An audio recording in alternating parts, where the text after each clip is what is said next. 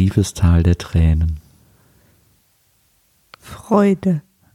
Nein, nein, nein, nein, nein. Hallo, liebe Zuhörer. Hallo, liebe Freunde. Hallo, liebe WIMAF-Fans. Hallo. Und hallo, liebe Fans von WIMAF Spezial. Meine Freundin hasst die Lindenstraße, denn davon gibt es einige. Äh, meine Freundin hasst nicht nur die Lindenstraße, sondern isst auch gerade einen Teller Nudeln. Und dabei wünsche ich ihr guten Appetit. Ja, das ist wie immer die alte, meine Gefühle sind euch egal und eure Gefühle sind mir egal.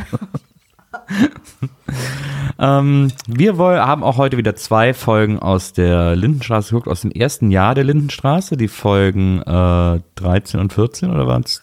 Ja, 13, 14. 13, 14. Ähm, und zwar Ohne Liebe geht es nicht und Die Söhne hießen die beiden Folgen. Und äh, bevor wir aber jetzt anfangen, über diese zwei Folgen, die wir geguckt haben, zu sprechen, müssen wir natürlich erst über was ganz anderes sprechen. Also nicht ganz anderes, aber über eine ja, wie sagt man es am besten, folgenschwere Entscheidung, eine äußerst bedenkliche Entwicklung, ähm, was das, was die Entscheidungs, in dem Fall leider Freudigkeit, die falsche Entscheidungsfreudigkeit der ARD-Granden betrifft.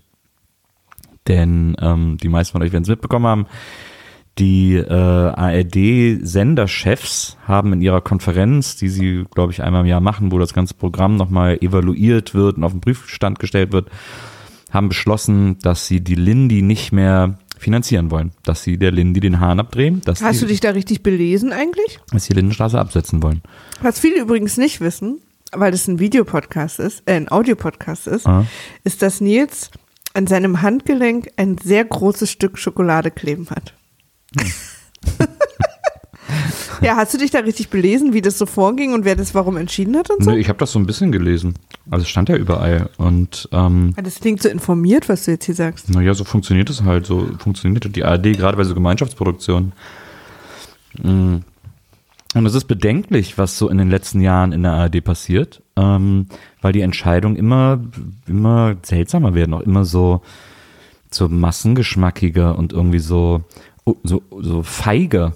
Ähm, beim Tatort zum Beispiel, den ich ja gar nicht gucke, weil ich den total langweilig finde. Weil Lindenstraße so ein krasses Nischenprogramm war, oder was? Anscheinend. Ähm, in den letzten Jahren anscheinend. Aber so beim Tatort zum Beispiel war ja auch, den gucke ich ja, also wie gesagt, gucke ich nicht, interessiert mich nicht. Ähm, aber da gab's so, gab's immer mal wieder so Experimente, dass man versucht, es gab mal so einen improvisierten Tatort oder halt, dass sie so irgendwelche Sachen ausprobiert haben. Und da haben die Senderchefs irgendwann vor einem Jahr oder so beschlossen, äh, dass nur noch ein experimenteller Tatort im Jahr bitte gemacht wird und äh, da müssen sich dann die einzelnen Sender drum zanken, wer den in dem Jahr machen darf. Und ansonsten soll man doch bitte schön wieder ähm, beim, beim Althergebrachten bleiben und so. Also diese Zahnlosigkeit gepaart mit einer völligen Visionslosigkeit.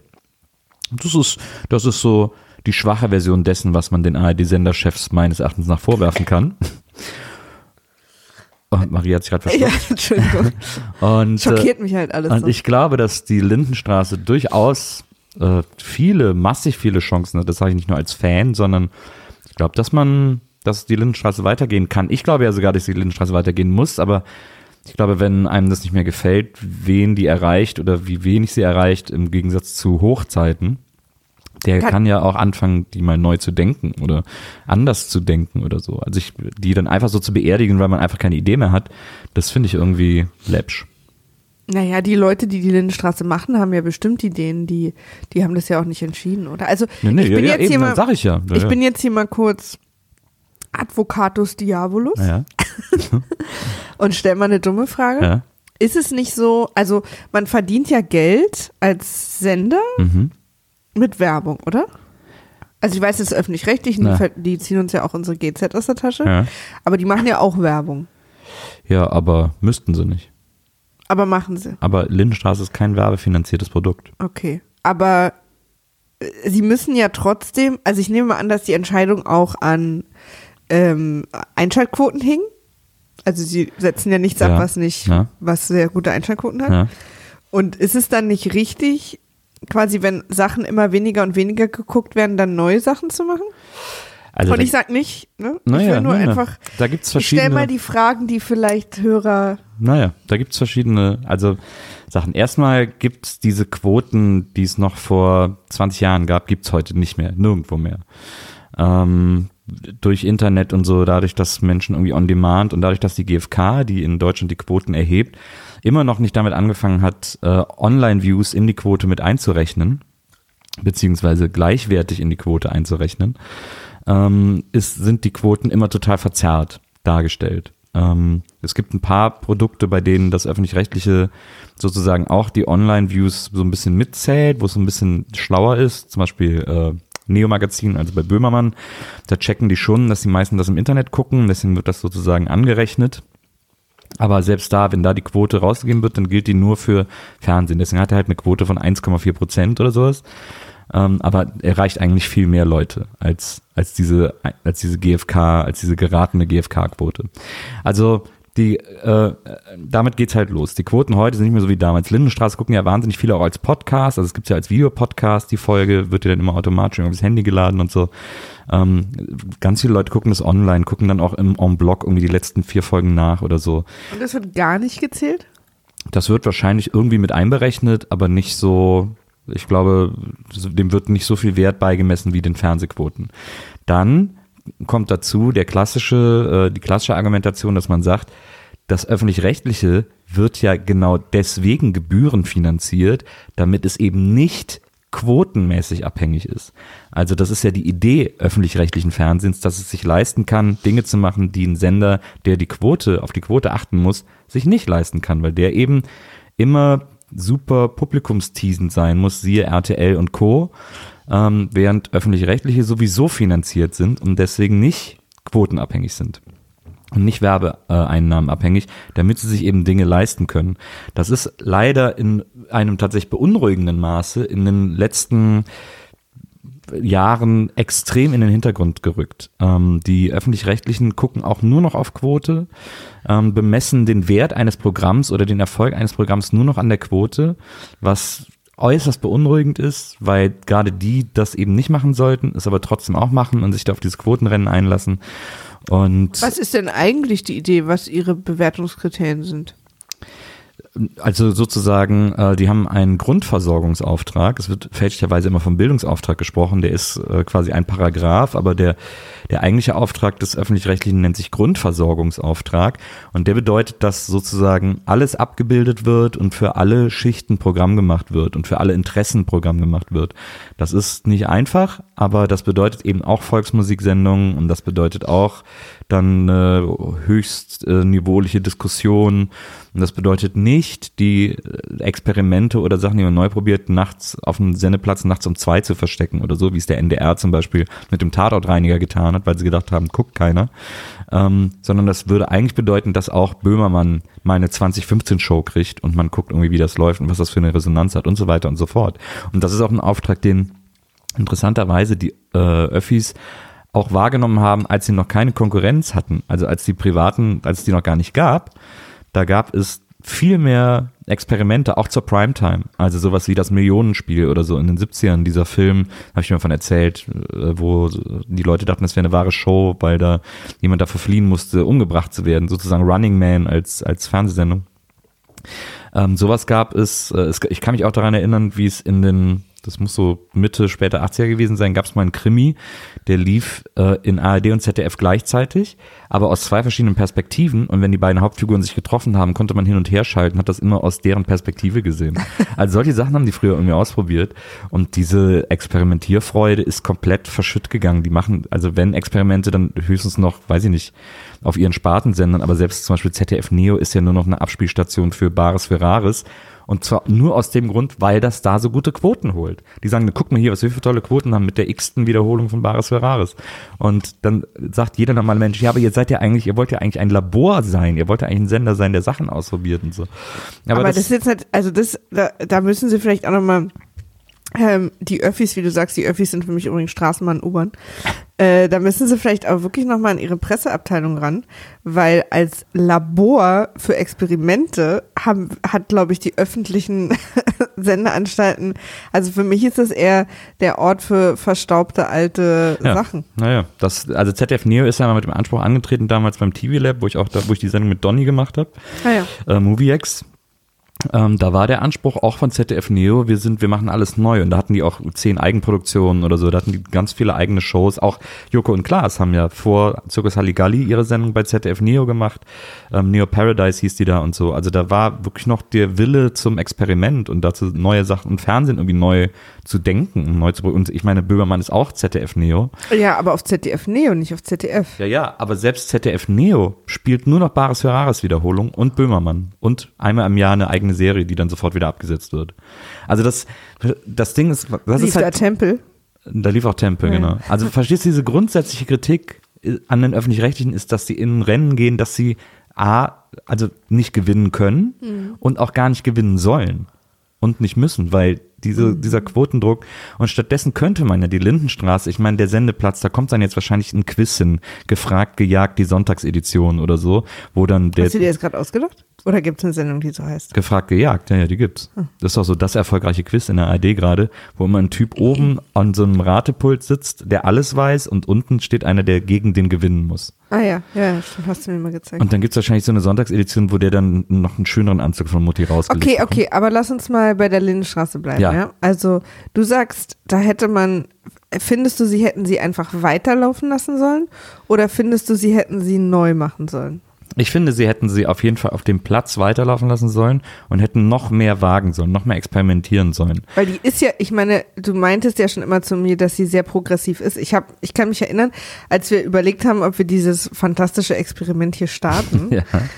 da äh, haben wir ja mal die aktuellste Folge geguckt von einem Jahr oder Ja. anderthalb oder so. Ja. Und da bin ich ja vor lauter Progressivismus, wusste ich ja überhaupt nicht mehr, ob es hier überhaupt noch eine Story oder Charaktere gibt. Da wurde ja versucht, wirklich jede, jede Wand einzurennen, die irgendwie in der Moderne jetzt gerade ein Ja. Thema ist. Ich glaube, dass die Lindenstraße wichtig ist. Ich glaube, dass es wichtig ist, dass es eine Serie gibt, ähm, eine fiktive Serie, die so viel, die so aktuell ist, die so aktuelle Themen aufgreift. Ähm, und das da gibt es außer der Lindenstraße keine andere, die das macht, weil GZSZ greift ja, versucht ja, um alles Aktuelle den größten Bogen aller Zeiten zu machen.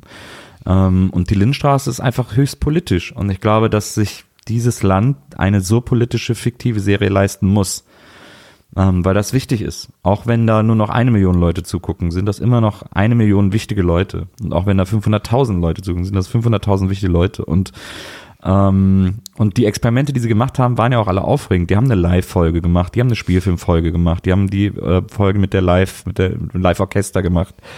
Ähm, das waren alles tolle, spannende Experimente und da hätte man sicherlich mehr investieren können noch ähm, mehr Ideen ausprobieren können. Man hätte sicherlich auch in der grundsätzlichen Struktur der Serie noch mehr probieren können. Es wurde, die sieht ja auch heute schon ganz anders aus als damals.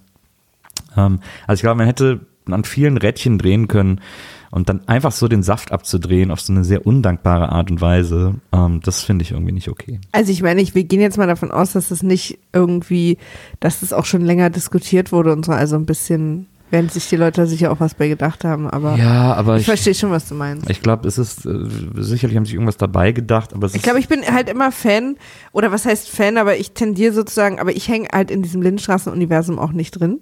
Hm. Aber ich tendiere halt immer dazu, dass Veränderung gut ist und dass irgendwie auch mal man sich von Sachen verabschieden muss, um weiterzuziehen. Ja, so. glaube ich auch. Aber ich glaube auch nicht, dass man alles irgendwie einfach nur wirtschaftlich äh, denken muss. Gerade kreative Leistungen, also ich meine, guck, mir, guck dir Deutschland an mit der Filmförderung, wie viele deutsche Filme im Jahr produziert werden, wie viele davon irgendwie das Geld wieder reinholen, das sie gefördert bekommen haben, sind zwei von 100 oder so. Ähm, also ich glaube, man muss auch eben Sachen unterstützen, die nicht in erster Linie auf Erfolg gebürstet sind. Ah. Ja, ich sag also äh, wahrscheinlich, äh, ich finde es natürlich aus persönlichen Gründen nicht so schlimm, wenn die abgesetzt ist, weil es mich insofern nicht betrifft, dass ich weiß, ähm, ich habe das ja nie aktuell geguckt Ja. und das, was wir gerade machen, verhilft mir ja noch zu circa 500 Jahren Lindenstraße. Das stimmt. Ähm, aber die Idee dahinter oder aus was für Gründen so Sachen entschieden werden, finde ich natürlich auch scheiße. Wobei ich auch immer so vorsichtig bin, weil weder du noch ich stecken da genau drin, warum wie was entschieden wurde und so. Ich finde es immer so schwierig von außen mir so eine Meinung, so eine Laute zu bilden, dass es scheiße ist und die Gründe falsch sind, weil ich bin mir nicht sicher, ob ich die alle kenne. Ich bin mir auch nicht sicher, ob ich alle kenne, aber es ist einfach äh, eine Beobachtung von mir. Wenn ich mir das Programm der letzten Jahre angucke und also jetzt einfach das öffentlich-rechtliche Programm mir angucke und analysiere und sehe, was die wie argumentieren und so, dann ist das halt der Schluss, den ich ziehe. Und dann muss ich sagen, das ist irgendwie, ich finde das nicht, ich finde, das sind die falschen Gründe. Ich Ja. finde, da Ja. läuft einiges schief irgendwie. Ja, Na, und deswegen äh, sehr, sehr traurig, dass nach äh, 30 plus Jahren, 32 oder so, äh, die Lindenstraße jetzt abgesetzt wird. ja. Ich finde es auch, äh, für mich war es ein sehr aufregender Tag, weil äh, das halbe Internet mich dafür verantwortlich gemacht hat. Das stimmt. Und ich würde hier gern nochmal in aller Öffentlichkeit sagen, dass ich habe sehr viel Macht, Ja. aber so viel Macht habe ich nicht. also damit hatte ich nichts zu tun. Aber ja, ich, ich, ich finde es eigentlich nur deswegen schade, weil du traurig bist. Und ich habe dich einfach sehr lieb und ich will nicht, dass du traurig bist. Hm. Dann musst du dir was einfallen lassen, Ja, wie du das da, wieder rückgängig machst. da muss ich vielleicht nochmal da mit ein paar Leuten reden. Meine Freundin hasst das Absetzen der Lindenstraße. So, kommen wir doch mal zu dem Motor deines Hasses. Ich muss mal kurz die Nudeln rausbringen. Okay. Maria bringt die Nudeln raus. Geht's oder? Ja. Willst du nicht kurz? Die Nudeln werden hinausgebracht und äh, wir reden nun über Folge 13 der Lindenstraße. Und diese Folge heißt, anfangs schon erwähnt, ohne Liebe geht es nicht. In diesem Fall, wie ich finde, ein sehr wörtlich zu begreifender Titel. Dazu kommen wir aber später. Denn äh, als erstes, das ist ja das Wichtige, werden wir jetzt mal äh, Marias äh, Eingangsstichworte zur Folge hören. Ja, Best of oder wie heißt es immer? Nee. Featuring. Featuring. Folge 13, ohne Liebe geht es nicht. Featuring Mafia-Fische. Dem Zitat, ich hoffe, es dauert nicht zu lange, ich habe Dienst. Einer Scheinschwangerschaft, einem Schild wegen Trauerfall geschlossen, einem verhungerten Hamster und Kochen für die Frau Gräfin. Und äh, gibt es nicht immer so Quote of the Day? Machst du ja auch immer bei jeder Folge, glaube ich, ne? Ja, das mache ich eigentlich immer zum Schluss, aber. Achso, Entschuldigung, nee, dann machen wir es zum Schluss. Okay. Oder währenddessen. Na, Aber okay. ich habe einige Quotes. Ich habe in beiden Folgen übrigens einige Quotes. Okay. Ähm, die Folge fängt damit an, dass wir Egon Klingen dabei erwischen, wie er heimlich im Flur raucht. Das ist wirklich das Main Goal dieser Figur, auch das einzige, die einzige Ja, Sache, rauchen und irgendwie so morgens um acht Bier trinken. Ja. Das ist das Einzige, was diese Figur macht, was die Figur Egon Klingen macht. Rauchen und Bier trinken und zwar immer heimlich. Ja, weil er ist kein Hausmeister, das kann er nicht. Ja. Er kann nichts Er reparieren. kann nichts. Nee, ja. er kann gar nichts. Genau. Er geht nur seiner Frau wahnsinnig auf die Ketten. Das, und das ist auch der einzige Grund, weswegen ich ihn akzeptiere. Genau, er hat, er ist wirklich, er ist immer nur damit beschäftigt, irgendwo in, in Deckung vor seiner Eulen zu sein, vor Else Kling und äh, zu rauchen und zu trinken. Das ist sein Lebenszweck. Und der steht da und der sagt irgendwie so, äh, dann sagt, kommt die Frau aus, sagt, hier riecht's komisch. Er hat die Zigarette weggemacht und dann haut sie ab und sagt, hey, hier riecht's Kommen wir wirklich komisch. darauf später nochmal zurück, warum es komisch riecht? Ja klar, Ach ja, stimmt. sogar schon in der nächsten Szene. Ja, ja. Ähm, er sagt, ja, hier riecht's wirklich komisch und so. Und dann sehen wir noch, wie äh, Helga Beimer an dem Briefkasten stürzt fast. Ähm, ich glaube, sie ist ein bisschen so schnell die Treppe runtergelaufen und versucht es dann so abzufangen, so zu tun, als wäre nichts wäre. Ähm, und sagt irgendwie so, äh, guten Morgen, Herr Kling, und irgendwie die Post holt. Und dann sind wir in der Wohnung der Beimers, wo äh, Familie Beimer gerade gemütlich beim Frühstückstisch sitzt. Und Willi Tenner. Ich habe jetzt hier schon mal gleich die erste Also Sache. Hans, ja. ja. Ähm, sein Sohn fragt ihn völlig zurecht und total gerechtfertigt, ob er ihn zur Schule fährt, weil er oder weil er erst schwimmen hat in der ersten Stunde Ja. und dann da vorbeifährt. Und sein Vater reagiert original mit: Wenn du schweigst, gerne. ich habe hier zu stehen: Mochten sich die Beimers jemals? also Willi Tenner ist immer genervt. und Ja. immer laut und immer unfreundlich zu seiner Familie. Also abgesehen davon, dass das ja dann auch später nochmal begründet wird, warum er gerade so unter Strom steht, ähm, ist das ja auch so. Aber also er steht ja unter Strom, weil er nur 2000 Mark im Monat übrig hat. Ja, so hat man halt in den 80ern mit seinen Kindern gesprochen. Das nee, waren das keine. stimmt nicht. Da gab's nicht Meine diese, Eltern haben so nicht Da gab es nicht diese Helikoptereltern, die ihr Kind mit dem SUV bis ins Klassenzimmer nee, nee, fahren. Helikopter, du Helikopter, du denkst Helikoptereltern heißt also nett sein oder was zu seinen Kindern. Nee, nee, nee, nee, nee. Nee, nee, nee, nee. Also wenn ich meine Mutter gefragt hat oder mein Vater, ob sie mich zur Schule fahren können, haben sie ja oder nein gesagt und ich, wenn du schweigst, ja, wobei doch. In meinem bestimmten Fall. wah, wah. nee, ich finde, das ist so, das ist so 80er Erziehungsstyle, was die da leben irgendwie. Also dieses, die Kinder nicht verhätscheln und ähm, Na und vor allen Dingen überhaupt keine Beziehung zu denen aufbauen. Immer quasi der, der, der Gegner sein. Also immer so der, der, vor dem man Angst haben muss, dass ihr Ja, nicht ein ausflippt und bisschen immer autoritär. Naja. so. Findest Aber- du gut? Naja, er liebt sie ja trotzdem sehr. Das merkt man Bist ja du schon. eigentlich ein Helikopterpapa? Ich glaube, ich bin so eine Mischung Aus was? aus Helikopter und gar nicht Helikopter. Okay, gut. Es gibt so, ich habe so Tendenzen, sie so äh, zu überfürsorgen, wenn so, oder hatte ich zwischendurch auch in gewissem Alter, wenn ich sie irgendwie so jeden Morgen mit der Bahn zur Schule gebracht habe und so und immer dabei war. Und dann habe ich aber auch manchmal so Tendenzen, wo ich denke, so, die muss jetzt selbstständig sein und alles alleine machen. Und das wechselt sich manchmal so stündlich ab. Ja. Deswegen äh, bin ich genau beides. Also Frau Beimer hatte, äh, Familie Beimer hatte äh, in ihrem Briefkasten eine Mafia-Todesdrohung. Ja, und zwar. Ein Fisch in, einem, in einer Zeitung, was ja bedeutet, du wirst bald bei den Fischen schlafen. ist das nicht ein, ist das, war das nicht eigentlich immer ein abgetrennter Pferdekopf? Nee, das gibt's auch. Aber der Fisch ist doch auch eine totale Sache. Ja? Ja. In dem Mafia-Film, weil der heißt, du wirst bald bei den Fischen schlafen. Aber ich dachte immer, bei dem Pferdekopf hieß es Franco Pezzi sleeps with the fishes. Als er den Pferdekopf da im, im Bett gefunden hat. nee. Also diese Pferdekopf-Sache ist Ja. halt einmal im Paten passiert. Richtig? Aber diese Fische zieht sich durch alle Mafia-Filme. Ja. Und niemand mit einem Pferdekopf schläft bei den Fischen. Aber ich glaube, dass bei dem Pferdekopf dem gesagt wurde, he sleeps with the fishes. Wem denn? Ja, dem, der den Pferdekopf im Bett hatte.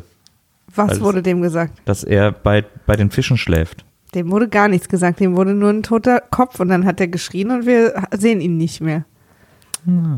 Das werde ich nochmal nachgucken äh, in einem anderen Podcast. Ähm, jetzt kommen wir hier wieder zu dem Fisch Ja. im Briefkasten. Genau, also da wird dann irgendwie, aber er tut es so ab. Ja. Ja. Und Das- dann. Es gibt sogar kurz den Verdacht, dass es irgendwie was mit Marion zu tun hat. Irgendwie- Ja, weil Marion immer so viele Männer abwehrt. Ja, da habe ich aber das Gefühl, dass, Klassische, klassische Fischsituation. da hatte ich aber auch das Gefühl, dass wir hier auf so einem leichten Racist-Pass sind, weil, äh, weil so, naja, klar, der Fisch kommt natürlich vom Griechen. Hat, glaube ich, überhaupt niemand gedacht. Ja, hast du das gedacht? Hatte ich kurz so den Eindruck, dass das, hat suggeriert das- werden soll das wegen ja Marion. Die, da gibt es ja so einige. ähm, wie heißt der Sohn nochmal, der nicht so jung ist? Benny. Benny. Benny sagt es. Hast du mit Marion? Mhm. Naja. Ja, auf jeden Fall große Aufregung, Fisch im Briefkasten, aber äh, äh, Fatih Beimer sagt, mein Gott, kann passieren. Ich frage mich übrigens die ganze Zeit, weil ich kenne ja diese Briefkästen, du hättest diesen Fisch halt da niemals so reingekriegt. Ja, das stimmt. Also nur mal Vor kurze. allem, ich frage mich ja immer, du hättest den Fisch dann niemals reingekriegt, ohne dass die Klinge das irgendwie mitbekommt.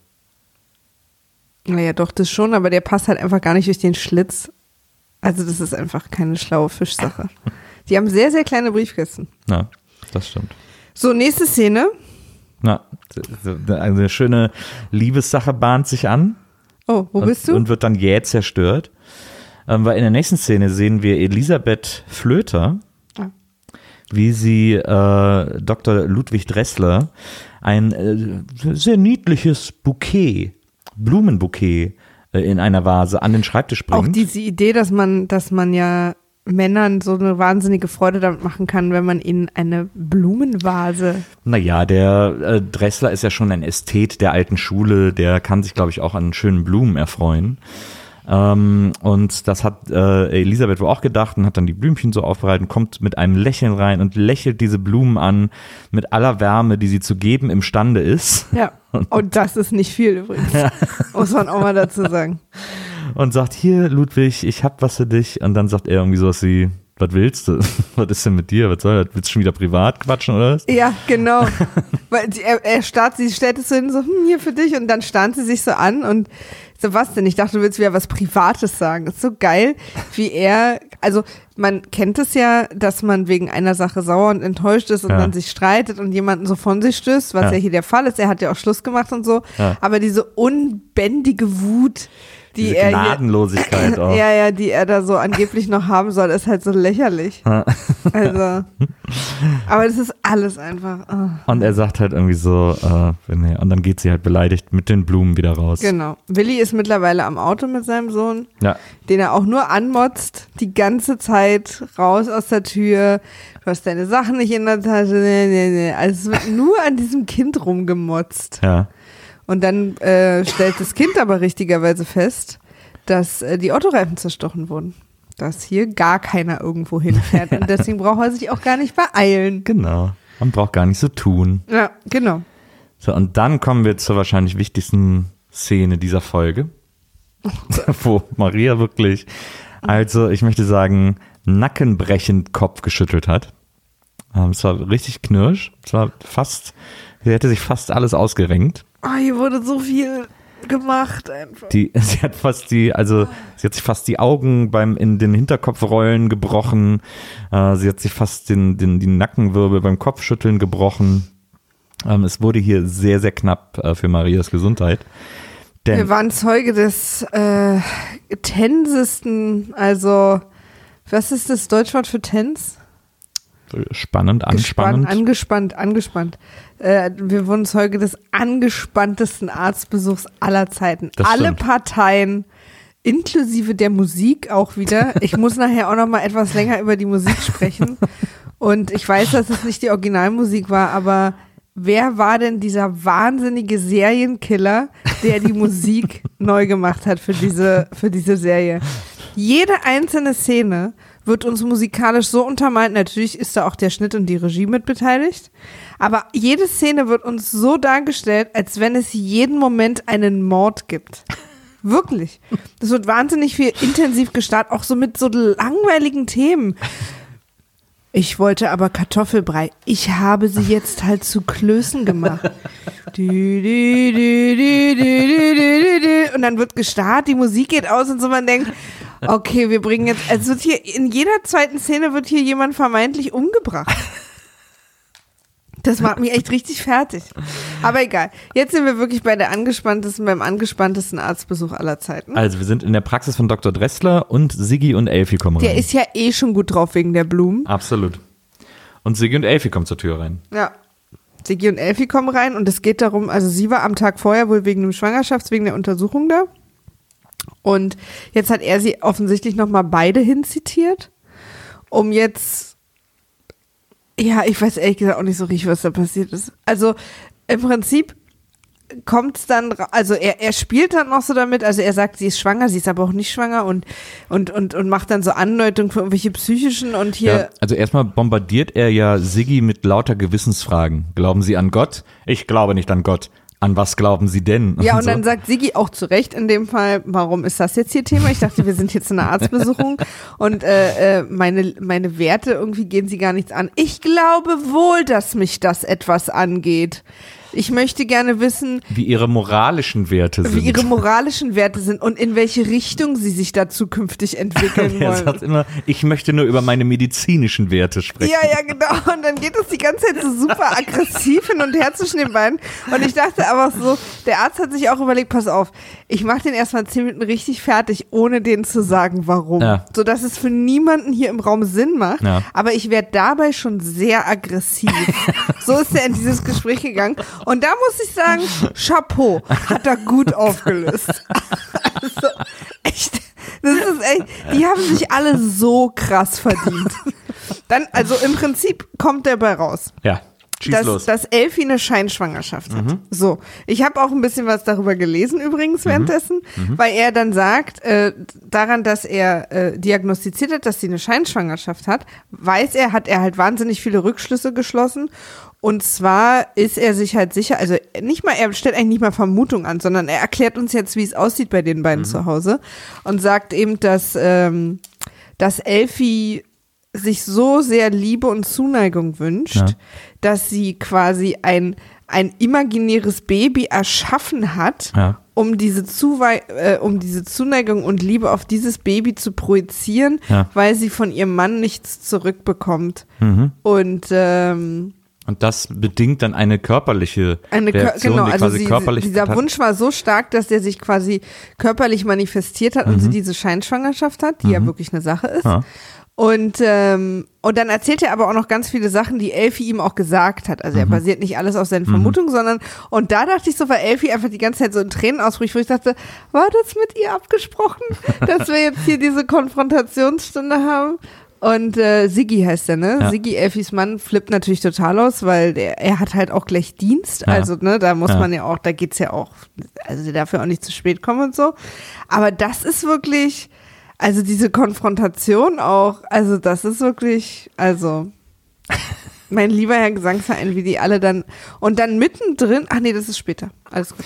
Aber es ist tatsächlich ein ziemlicher äh, Dressler Real Talk, finde ich. Der spricht dem ganz schön, der nimmt Aber den ganz das schön ins macht er, Gebet. das macht er aber immer. Das hat er auch mit Blond Robert Smith gemacht. Ja, aber schon aggress deutlich aggressiver und wirklich so, der lässt den auch nicht. Na, er ist auch Haken. wahnsinnig übergriffig. Also so, und ich, ich, ich sag gar nicht, dass ich es schlecht finde, weil es ist ja Fakt, dass äh, Sigi der schlechteste Mensch der Welt ist. Ja. Neben allen anderen, die in diesem Haus wohnen.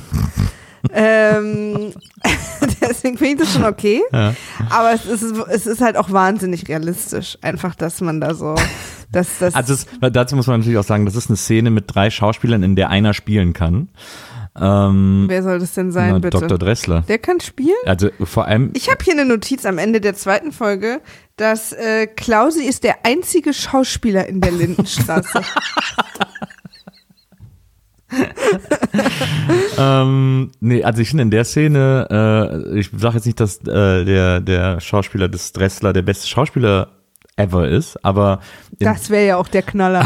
in dieser Szene ist schon sehr eindeutig, dass da einer irgendwie mal eine Schauspielschule oder ein Theater von innen gesehen hat und zwei andere nicht. Ich glaube, wenn die wütend spielen, dann channeln die einfach nur ihren Arbeitstag an, am Set der Lindenstraße. Ja, Wie schlägt zum Beispiel äh, Elfie auch dieses, diesen, dieses Weinen, diesen Ja, Ausdruck geil. Sie hat nicht mal nasse Augen, da hätten sie der, hätten sie der doch so drei Zwiebeln irgendwie dahin reiben Genau. können oder so. Ja. Also das war echt so total. Aber es war halt auch so eine merkwürdige, also so eine unan, unangenehme Szene, wo der Arzt quasi die beiden so total bloßlegt. Also ich meine, was ist das auch für eine Art, was hat er sich dann, er ist ja ein Hausarzt. Ja. So, und er ist jetzt, hat jetzt aber beschlossen, auch Familientherapeut zu sein. Na klar. also Und hat aber auch beschlossen, innerhalb von quasi zwei Minuten oder drei, die diese Szene geht, äh, also quasi z- alles sofort Durchbruch plus Ende, also alles so durchzuspielen, anstatt da auch mal so ein bisschen, also wie er so, so macht man das doch nicht. Also es ist ja auch für sie nicht gut, weil jetzt gehen die nach Hause und sie wird geschlagen von ihrem Mann oder was. Ja, aber also ein Hausarzt muss ja auch, äh, der ist ja auch, der ist ja auch mehr als einfach nur ein Arzt. Der ist ja, Ja, aber also er überschreitet ja seine Kompetenz massiv und zwar äh, und zwar doch- auch in Geschwindigkeit. aber er, er hat doch mit einem, er hat doch mit einem recht, was er sagt. Also Ja, stimmt, sagt so geht es, so, so geht's ja im Leben. Er Dass setzt- man ja alles immer sagen darf, solange man Recht Nee, hat. aber mit allem. wenn ein Arzt, es geht ihm als Arzt um die Gesundheit seiner Patientin, auch ums seelische Wohl. Und wenn er sieht, dass der Mann ja, aber ein bisschen Einfühlungsvermögen kann man ja vielleicht auch noch mal haben, weil du weißt überhaupt nicht, was da für eine Situation zu Hause ist. Also offensichtlich hat sie, leidet sie große äh, seelische Schmerzen, aber er weiß ja zum Beispiel auch gar nicht, wenn er das jetzt einfach so eskalieren lässt mit ihrem Mann vor Ort, da ist doch voll das Risiko auch, dass, dass sie dann zu Hause das alles abkriegt oder vielleicht sogar auch körperlich. Ist das eigentlich eine Sache, dass Sigi sie, äh, sie schlägt? Nee, ich glaube nicht. Ich finde, so sehen die beiden aber aus. Ja, man, ich habe mich auch wieder erinnert an diese Szene. Weil Äh, das dachte ich nämlich erst, dass er darauf anspielt Ja, übrigens, dass sie irgendwelche Verletzungen am Körper hat. es ist ja quasi auch eine Woche nach der, äh, nach den beiden Folgen, die wir letztes Mal geguckt haben. Und da so, wo hat er sie so gegriffen hat. hat er ne? sie aus dem Akropolis so rausgezogen. Deswegen habe ich auch Da gedacht, hat dass sie er ihn sie gebissen. Genau. Stimmt. Habe ich auch gedacht, dass er vielleicht eine, eine irgendwie. Aber hat er wohl nicht. Äh, aber trotzdem. Aber, was ist es? Pass auf. Also wir haben hier eine sehr sensible, psychisch sehr labile junge Frau, die gerade echt äh, emotional Probleme durchmacht. Deswegen diese Scheinschwangerschaft, das ist ja schon wirklich ein sehr extremer Hilferuf. Äh, und dann werde ich die jetzt mal morgen beide einladen und richtig überaggressiv, so richtig rein in die Wunde und den so lange anschreien, bis die beiden richtig ausflippen. Ja. Das, das hilft denen, glaube ich. Ich glaube, so, so kann man den ganz gut, sagen, so, so fasse ich das mal an. Ich habe da zwei Minuten und da breche ich die beide. Vielleicht war das ja in den 80ern so eine gängige Therapieform.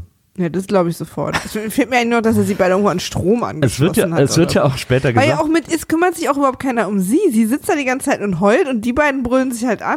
Ja, er, er will sie natürlich schützen sozusagen äh, und deswegen die Konfro mit dem Ehemann. Ja, aber dann äh, hätte sie eingehen. vielleicht nicht dabei sein sollen. Ja, wahrscheinlich nicht. Aber es ist ja irgendwo, ich glaube, in einer späteren Folge sagt ja auch der Sohn von Dressler irgendwie so, ja, du bist immer der harte Mann, äh, hier mit deinen Burschenschaften, mit deiner Burschenschaften Vergangenheit und so. Der ist schon, der Dressler ist auch ein harter Knochen. So gleich, der hat zwar das Herz am rechten Fleck, aber ist auch so ein harter, Na, wissen wir ja. So, so ein bisschen wie mein Mathelehrer damals. Mit, mit der Topfrisurenfrau ist er ja auch nicht so nett. Genau, naja, genau.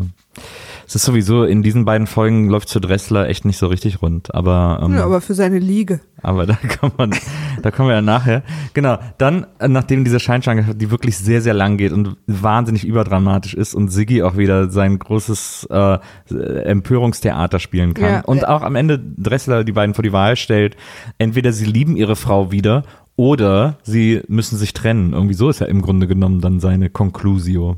Ja, es gibt eine super merkwürdige Entweder-Oder-Situation Ja, ja. am Ende. Genau. Nee, entweder sie lernen ihre Frau zu lieben oder sie liebt sie nicht mehr oder so. Ja, genau. Also er so. trifft diese Entscheidung auch für Ja. Elfie in dem Moment. Und sie guckt dann auch so ein bisschen verwirrt so, ach so, das ist also Ja, nee, sie guckt ja dann Schritt. plötzlich wieder ganz hart. Sie hat sofort aufgehört zu weinen. Ja, nee, weil ja, so, genau. so als wäre das so, ach so. Da muss ich immer so dran denken, wenn man irgendwie so Liebeskummer hat oder wenn man irgendwas so ist und man trifft sich mit Freunden, es geht einem schon länger schlecht und die sagen so, na ja, kannst ja jetzt auch so- so, ne? Ja, Jetzt, jetzt ist ja nicht mehr so schlimm. Hab dich ach, mal nicht ja, so. Ja. Ach so, ja, nee, Ach dann ist ja ach gut. so, ich ja, kann ja. aufhören. Ja, Ah, ja. das habe ich nicht gewusst. Mann. Hm, Vielen Dank. Aber so reagiert sie halt original. Ja, so, stimmt. ach so, ich, kann, ich muss den gar nicht lieben. Das stimmt. Und dann äh, kommt auch eine Szene, die ich wahnsinnig gut fand, äh, weil dann sind wir nämlich in der WG. Also äh, Ben Bei und so sind nicht da. Robert Smith. Blond Robert Smith und mit dem Klavierspieler Dude. Die ist mit dem Klavierspieler zusammen. Wohnen die in diesem einen Zimmer? Genau. Und die, die äh, Kamera schneidet in die WG, wo gerade der Klaviermann am Telefon sitzt und er legt auf und macht eine Bäckerfaust und sagt so, Juhu. er flüstert Bäckerfaust? so. Ja, dieses, das nennt man Bäckerfaust. Dieses Yeah. Und er macht dazu, Juhu. Und er flüstert, Juhu. Kein Mensch flüstert jemals Juhu. Er darf sich ja nicht Aber er macht eine Bäckerfaust, macht Juhu. Das fand ich äh, wahnsinnig gut. Und dann Ich fragen muss wir jetzt uns, Bäckerfaust googeln, ob das eine Sache ist. und da fragen wir uns, warum freut er sich so? Reden wir von Boris Becker? Ja. Ach, das, wirklich? Deswegen nannte man das die Bäckerfaust, weil der es bei seinen Spielen immer gemacht hat. Und hat der das erfunden oder was? Wahrscheinlich nicht, aber es wurde dann so genannt. Ja, Leute, ihr könnt das wirklich googeln und dann wisst ihr, was Nils gemacht hat. Ich sehe das hier gerade. wow. Bäckerfaust äh, wird lange beschrieben auf der Seite spirituelle Info, äh, spirituelle.info. Mhm. Falls einer. Egal. Ja, ja, ja, genau. Also er hat erfahren, dass er einspringen darf für einen Klavierspieler auf einer äh, Kreuzfahrt. Und er muss an diesem Nachmittag leider um 4 Uhr schon nach äh, Granada, Granada fliegen oder irgendwo hin. Ja, dieser, dieser Klavierspieler, der da ausfällt, hat eine, Wieso isst du eigentlich meine Kinderriegel? hat eine Blinddarmentzündung. Einen habe ich noch. Nee, den den. aufgeschmuffelten kannst du selber essen. Das ist einfach nur auf. Nee, der ist aufgeschmuffelt. Doch, guck doch mal, du hast den hier schon so zerbrochen. Und Ja, so. in die einzelnen Teile. Dafür sind die, dafür sind doch die Kämme da. Nee, dafür sind die Zähne da, Nils. Na, auf jeden Fall freut er sich, weil er, weil der andere Blinddarm hat und er deswegen für ihn einspringen soll. ja. Aber Blond Robert Smith ist natürlich ein bisschen sad, weil sie natürlich zu Recht sagt, okay, und aber mir geht's ja auch nicht so gut und müsstest du jetzt nicht für mich da sein? Und er macht dann einen auf, ja, aber du hast doch immer gesagt, er Geld verdienen und sie meint dann zu Recht, ähm, ich muss gern, Entschuldigung. Sie meint dann, es gibt auch Situationen, in denen was anderes wichtiger Genau, ist. genau. Fand Ich muss auch, ehrlich sagen- Musste ich auch einfach zustimmen. Ja. Ich muss, äh, ich habe hier einen sehr, sehr kontroversen Satz stehen. Mhm. Und der bezieht sich auch tatsächlich nur auf diese Folge. In der nächsten Folge sehe ich das schon wieder ganz anders. Aber ich will, ich will ja auch ehrlich zu euch sein. Ich will Ja. mich hier offenlegen. Ich fände es schön, wenn mir das nicht für immer nachgetragen wird. Okay. Äh, aber hier steht, Blond Robert Smith mag ich. Ja, So. das ist doch schön. Das Ei, da, Nils Gesicht müsst ihr jetzt sehen. Ich könnte hier schon wieder, Könntest mich küssen, ne? ja, richtig doll.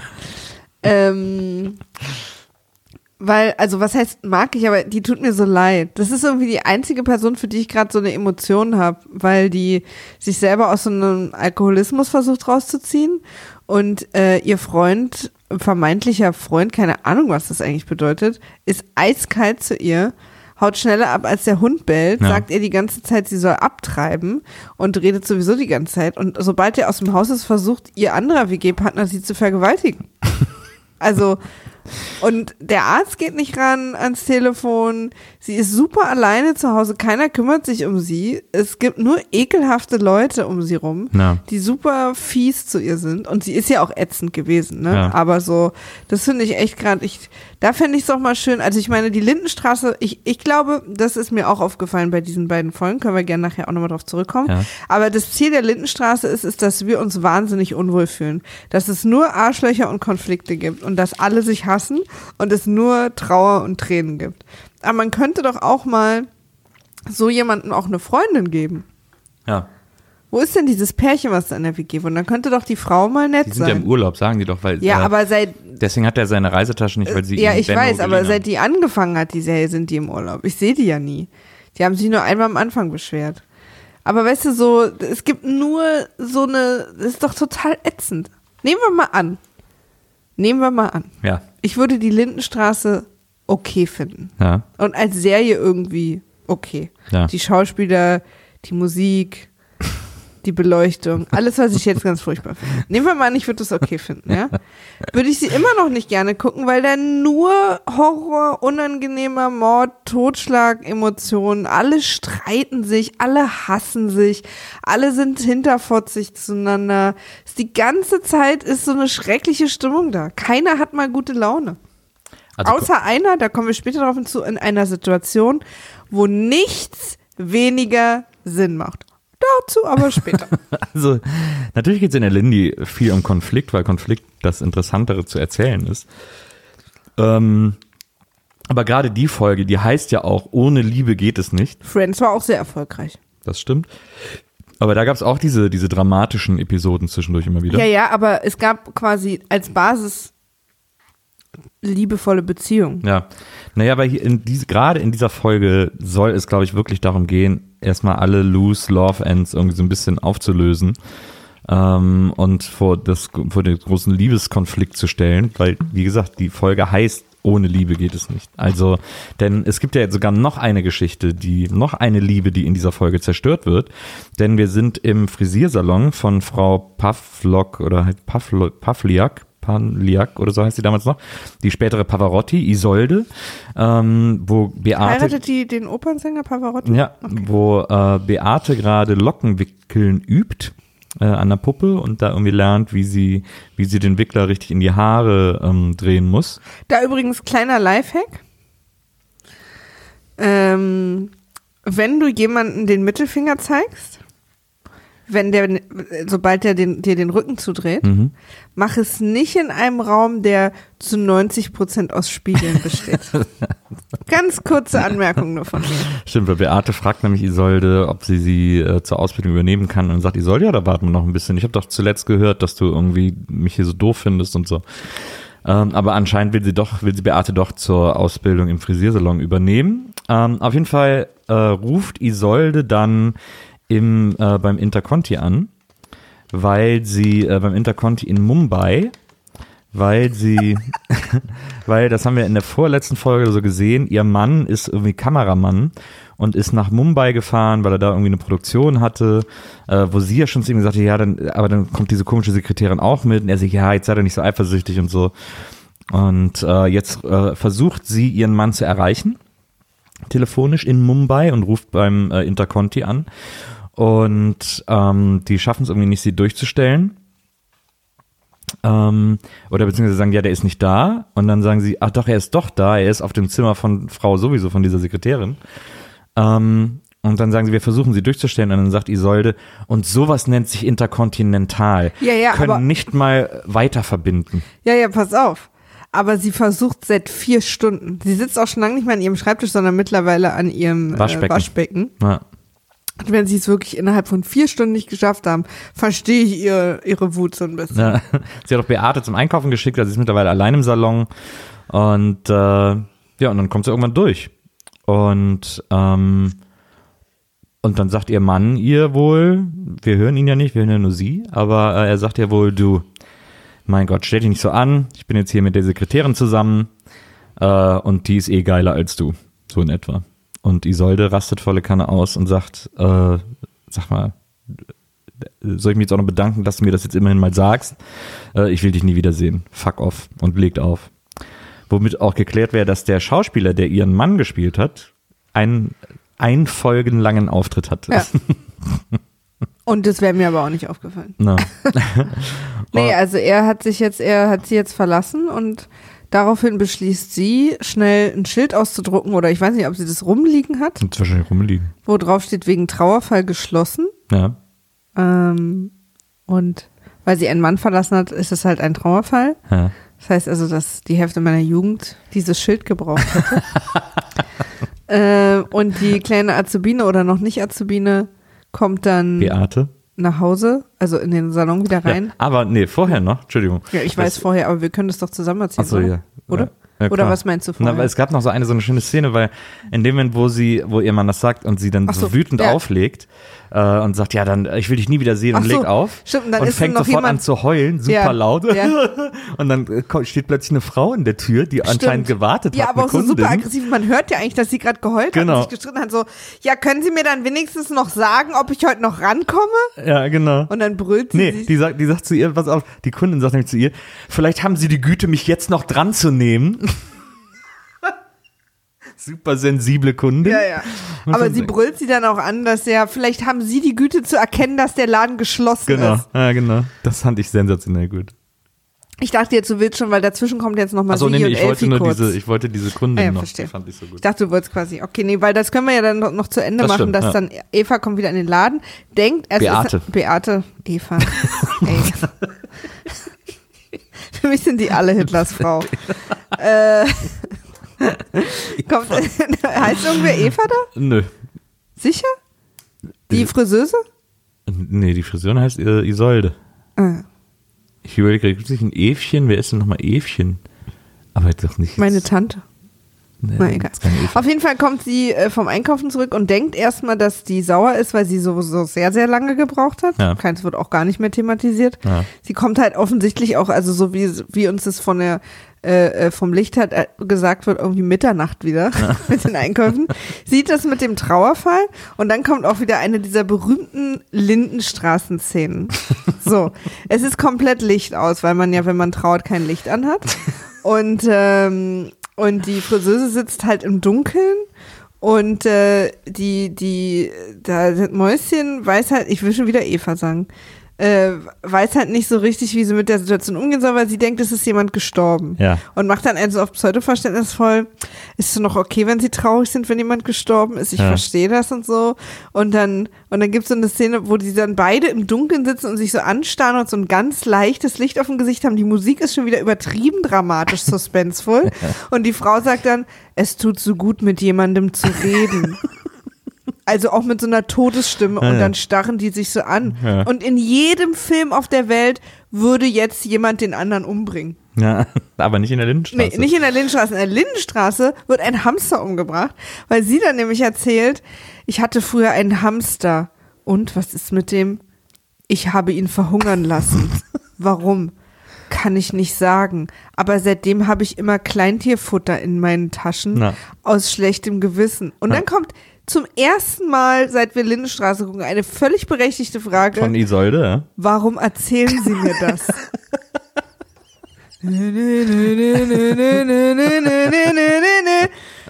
Keiner weiß es. Das stimmt. Ja, sie sagt dann, Beate begründet das damit, dass sie jetzt so ein schlechtes Gewissen hat irgendwie und das jetzt mal irgendwie loswerden wollte oder irgendwie so. Ähm, aber die ist tatsächlich re ist ein relativ bizarrer Moment äh, zwischen den beiden. Ja, aber ich finde der Lindenstraße völlig angemessen. Also von, auf der Bizarre-Leiter sind wir hier auf einer ganz normalen Stufe in der Mitte. Ja, das ist ja irgendwo. das Tolle an dieser Serie, dass die so bizarro, so ein bizarro-Versum aufmacht. aber das ist, glaube ich, nicht die Idee gewesen. Aber bei so einer Szene bin ich mir da nicht so sicher. Ähm, ja, das ist auf jeden Fall so die Geschichte zwischen den beiden. Ähm, gleichzeitig haben wir auch noch äh, unsere Scheinschwangerschaftsgeschichte, die natürlich weitergeht, ähm, zwischen Sigi und Elfi. genau. Elfi liegt zu Hause im Bett. Sigi kommt nach Hause von der Arbeit, freut sich, dass der Prozess gegen den sympathischsten Betrüger äh, hier Yoshi unten Ja, Yoshi irgendwie Benasch. vorwärts kommt. Mhm. Und äh, äh, Elfi macht sich dann quasi so über ihn lustig, zieht dann deinen Dunklen an, wenn du als großer Ankläger im Gericht stehen willst. Und dann sagt er, äh, dein Spott kann mich nicht verletzen. Ja, Was sie dem so für Texte in den Mund legen, ey. total. Er sagt ja auch über, er sagt ja auch über Yoshi wie ein seelenloser Betrüger. Ja. Er wäre wie ein seelenloser Betrüger. Und er ist der sympathische Verbrecher. Also, Super merkwürdig. ja, super merkwürdig. Naja, aber er will dann irgendwie auf Dufte machen mit Ja. äh, Elfi und ähm, schnoffelt so ein bisschen an ihr rum und kocht ihr dann was. Ja. Aber es ist auch, es ist trotzdem, es ist so lustig, gibt er die ganze Zeit Elfi die Schuld. Er sagt Ja, ja. naja, du bist halt, also im Du Grunde bist genommen halt sagt er, hysterisch. du bist halt bescheuert, aber äh, sei froh, dass ich dich trotzdem Genau, mag. ich bin jetzt So. trotzdem mal nett, weil jetzt hat der Arzt auch mal was gesagt und wir Genau. wollen ja jetzt hier auch nicht, dass es eskaliert. Und ich bin jetzt, zeig jetzt mal Größe und koche einen großen äh, Blumenkohl am Stück für dich, den ich dir auf den Tisch stelle. Ja. Und sagt dir noch irgendein komisches Gedicht auf oder so. Äh, und dann gibt's halt, also er kocht halt und dann setzen sie sich an den Tisch und dann will sie halt natürlich mal darüber reden, also dass es ihr nicht gut geht und wie es so weitergeht und sie kriegt jetzt Hormonspritzen und bla bla bla und so.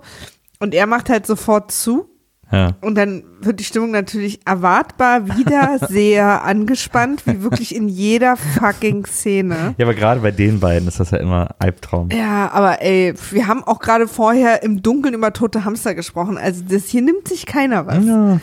Und ähm, und sie eskaliert dann halt sofort, indem sie sagt, ja, du hast doch nur für mich gekocht, weil du geil bist. Ja. Okay.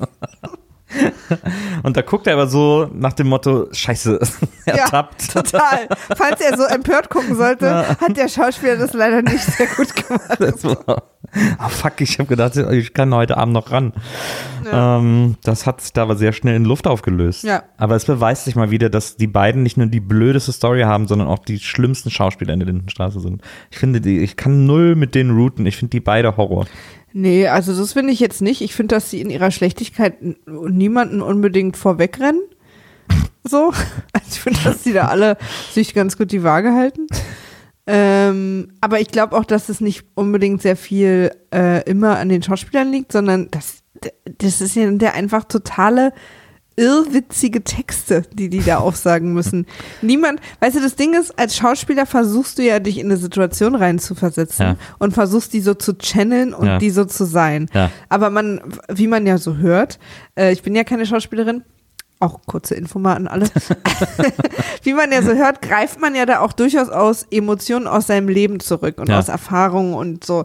Aber das können diese Schauspieler hier nie, weil keine einzelne Situation jemals in irgendwelchen Leben stattgefunden hat. Jemand, niemand würde so reden, niemand würde so, also so, die sind halt alle wahnsinnig. Ja.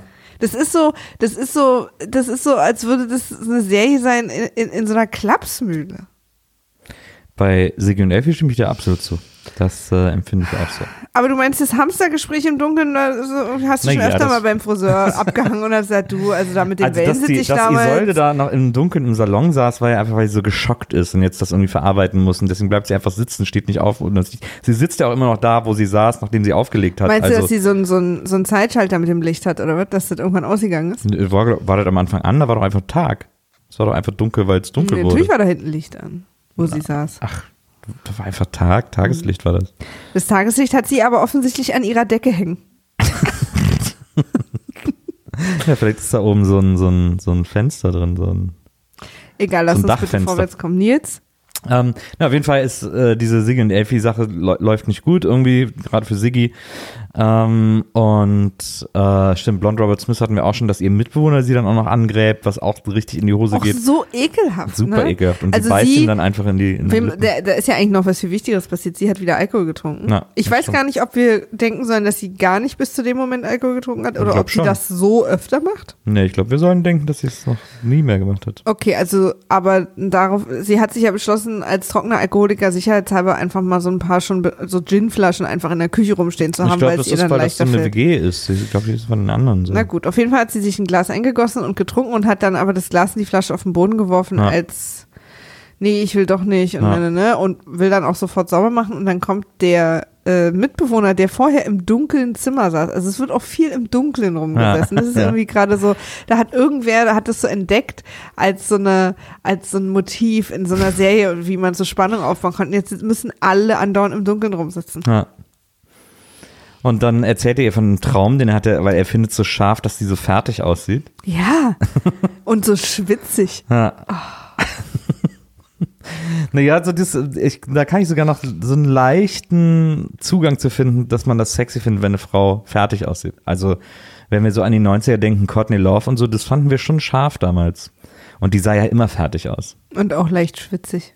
Ja, das Schwitzige kann ich nicht so nachvollziehen, aber so dieses, dieses Fertige, das gab's mal als Schönheitsideal. Du, wenn das für also, dich wichtig ist, kann ich wesentlich weniger schlafen. Die also, komplette Karriere von Kate Moss baut darauf auf.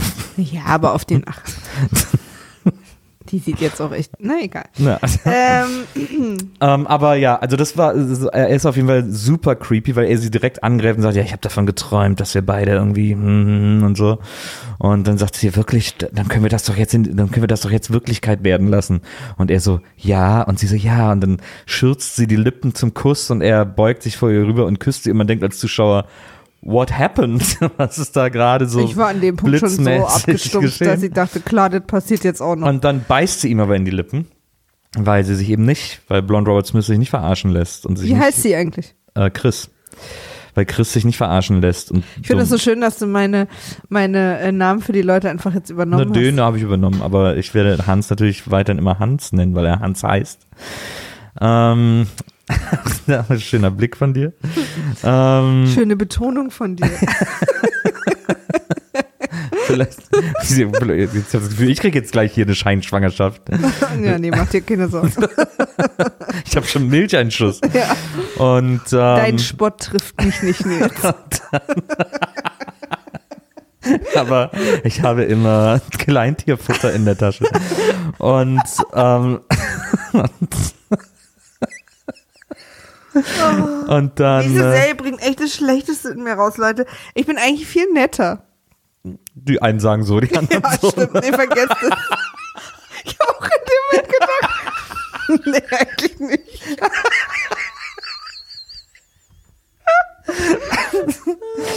So, ja, und dann, und das ist schon eine creepy Szene irgendwie, ähm, aber auch schön, dass sie ihn dann los wird. Der ist auch, ich habe, also ich weiß, dass der auch noch eine große Rolle in der Lindenstraße spielen wird. Ich weiß noch nicht mehr so richtig welch, weil ich ihn andauernd mit anderen Leuten verwechsel. Also ich werfe ihn, Der, der Mitbewohner? der Mitbewohner, ich der werfe, Rapey-Typ? Mhm, Aber ich sind werf, die ja alle. Ich werfe ihn nämlich gedanklich in einen Topf mit ähm, Nosek, ähm, Und zwar zu Recht. Robert Engel und dem Pfarrer. Ähm, aber mit Die beiden, letzten beiden kenne ich nicht. Nee, Ne? äh, doch, äh, nee, kennst du nicht. Äh, Engel und Fahrer kommen noch. Kannst du dich auch drauf freuen, kann ich dir an dieser Stelle schon mal sagen. Ähm, Du bist so ein Lügner. Wie du lügst, ohne rot zu werden, das ne? ist nicht gelogen. Die Robert Engel Storyline ist eine der besten in der ganzen Lindy. Die wird Hammer. Da kannst du dich wirklich drauf freuen. Nee, Nils. Und die Pfarrer-Story ist auch gut. genial. Absoluter Ja, du Hammer. kennst sie doch noch gar nicht. Nee, aber ich kann dir schon mit ziemlich großer Sicherheit sagen, dass ich mich nicht drüber freuen werde. Alle Leute im Internet werden dir jetzt bestätigen, dass die Robert Engel Story Hammer wird. Wirklich. Liebes Internet, ihr könnt mich mal. Echt? Believe me. Nee, wirklich nicht. Und ähm, ja, und äh, damit verwechsel ich ihn. Aber der hat irgendwie eine andere Story, die aber auch noch krass fies wird. So, der ist ganz gut. Naja, auf jeden Fall ist dann die Story da irgendwie durch bei denen. Ähm, und wir kommen zur letzten Szene, äh, in dem die Beimers zu Hause sitzen und sagen so, ja, wir müssen jetzt die Versicherung wegen dem Auto und so, äh, keine Ahnung, was da los, ich weiß auch nicht, woher das kommt. Und plötzlich macht's klirr. Nee, Nils. Bevor das passiert, ist das abstruseste und das will wirklich viel heißen. Passiert, was jemals in der Lindenstraße passiert ist, seit wir die gucken. Das Spiel oder Ja. Also, Das unerklärlichste, merkwürdigste, was mir jemals unter meine Augen gekommen ist. Ja. Die Kinder spielen ein Spiel. Also ähm, äh, Marion und Benny. Ja, super wichtig. Klausi welche. guckt zu. Ja, das ist total wichtig. Ja. Ich glaube, dass Klausi zuguckt, ist auch ein Zug in diesem Spiel. Und die haben beide ein großes Trinkglas, also Saftglas in Ja, der Hand, wo ja. nur noch jeweils ein ganz bisschen Saft in, Ja. drin ist, summen beide und schieben sich ihr Glas jeweils hin und nehmen das und schieben das wieder zurück. in so einem Rhythmus machen in die so das einem Rhythmus immer. und summen dazu. Das ist es. Was zur Hölle ist da Ach, los? vielleicht gibt's das als Spiel, keine Ahnung. Aber was ist denn da das Spiel? ja, das ist, ich glaube, das ist so ähnlich wie, äh, wie nennt man das hier so M-Pompi und so. Wie heißt, wie nennt man das? Abschlagen oder so. Ähm, ich glaube, sowas ist das. wie du mich anguckst. Hast, naja. Nee, weiß, ähm, äh, weißt was ich meine? Ich glaube, dass versucht wurde, da einfach zu Schauspielern am Set ja. Und mittendrin die Kinder saßen und so nach und nach einfach verrückt geworden sind. Und die haben das einfach drin gelassen, weil alle mussten irgendwann nach Hause. Du meinst also, das ist so, wie nennt sich das? Äh, so Hospitalismus. Ja. Ja. Und ich glaube, und das, und da erklärt sie nämlich auch die nächste Szene. Sie kriegen einen Stein in ihr Wohnzimmer geworfen, Ja. durch die Scheibe von Ja. draußen. Ja. Und niemand erschreckt sich. niemand. Alle gucken so eine Sekunde später ein bisschen verwirrt auf den Boden. Niemand erschreckt sich. ja, aber Helga erschreckt sich doch, oder? Ja, gut, Helga erschreckt sich aber auch, wenn man Hallo zu ihr sagt. Okay, aber. nee, aber sie erschreckt sich nicht. Nee, es wird sich nicht richtig erschrocken. Okay. Und es ist so, als hätten sie das vergessen zu drehen oder als wären die Kinder eh schon sehr, sehr kurz vor der Klapsmühle gewesen. Ja. Deswegen wollte man so insgesamt übrigens, also deswegen, ist es eigentlich äh, irgendwie offensive, wenn ich Klapsmühle sage? Nee, ich glaube Ich meine das halt nicht wirklich im Sinne Ja, von, ja, sondern das klar. ist jetzt nur so ein Kinderwort eigentlich, Ja. was ich benutze. Ich finde das nicht offensiv. Ich will Aber, niemanden beleidigen. aber auf jeden Fall kriegen sie diesen Stein, da ist ein Zettel drum gewickelt und dann äh, entfalten sie den Zettel und Hans liest vor, dass da steht, das war erst der Anfang. Und dann kommt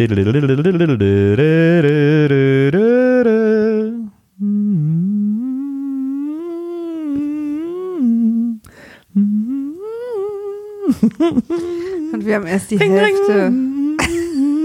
Fährt immer das Fahrrad vorbei. Ja, toll. Nächste Folge. Nächste Folge. Folge 14, Die Söhne. Die Söhne. Featuring Uschi Kleinschmidt, Ja. Rundum-Ekel, sozialer Übereifer, Musikbeendung durch Ohrfeige und die Entführer GmbH. ja. Da haben wir viele Zitate gleich aufgeschrieben. Ja, Ähm, es- pass auf, jetzt, es geht los. Ja. Es geht los mit Familie Beimer. Ja. Und hier habe ich jetzt, hier habe ich jetzt mehrere Sachen. Ja, Ja. ja. Ähm, es ist, der Morgen beginnt in Familie Beimers äh, Küche Ja, und Frau Beimer sitzt da und macht irgendeinen Quatsch ja, und Willi kommt rein ja. und hat zum ersten Mal, zum ersten Mal, seit Jesus Christus geboren wurde, gute Laune.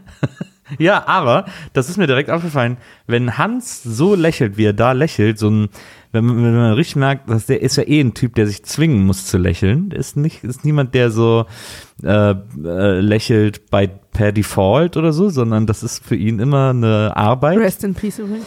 Ähm, dann, äh, wenn der so dieses breite Grinsen aufsetzt, setzt, dann sieht der original aus wie Stan Laurel.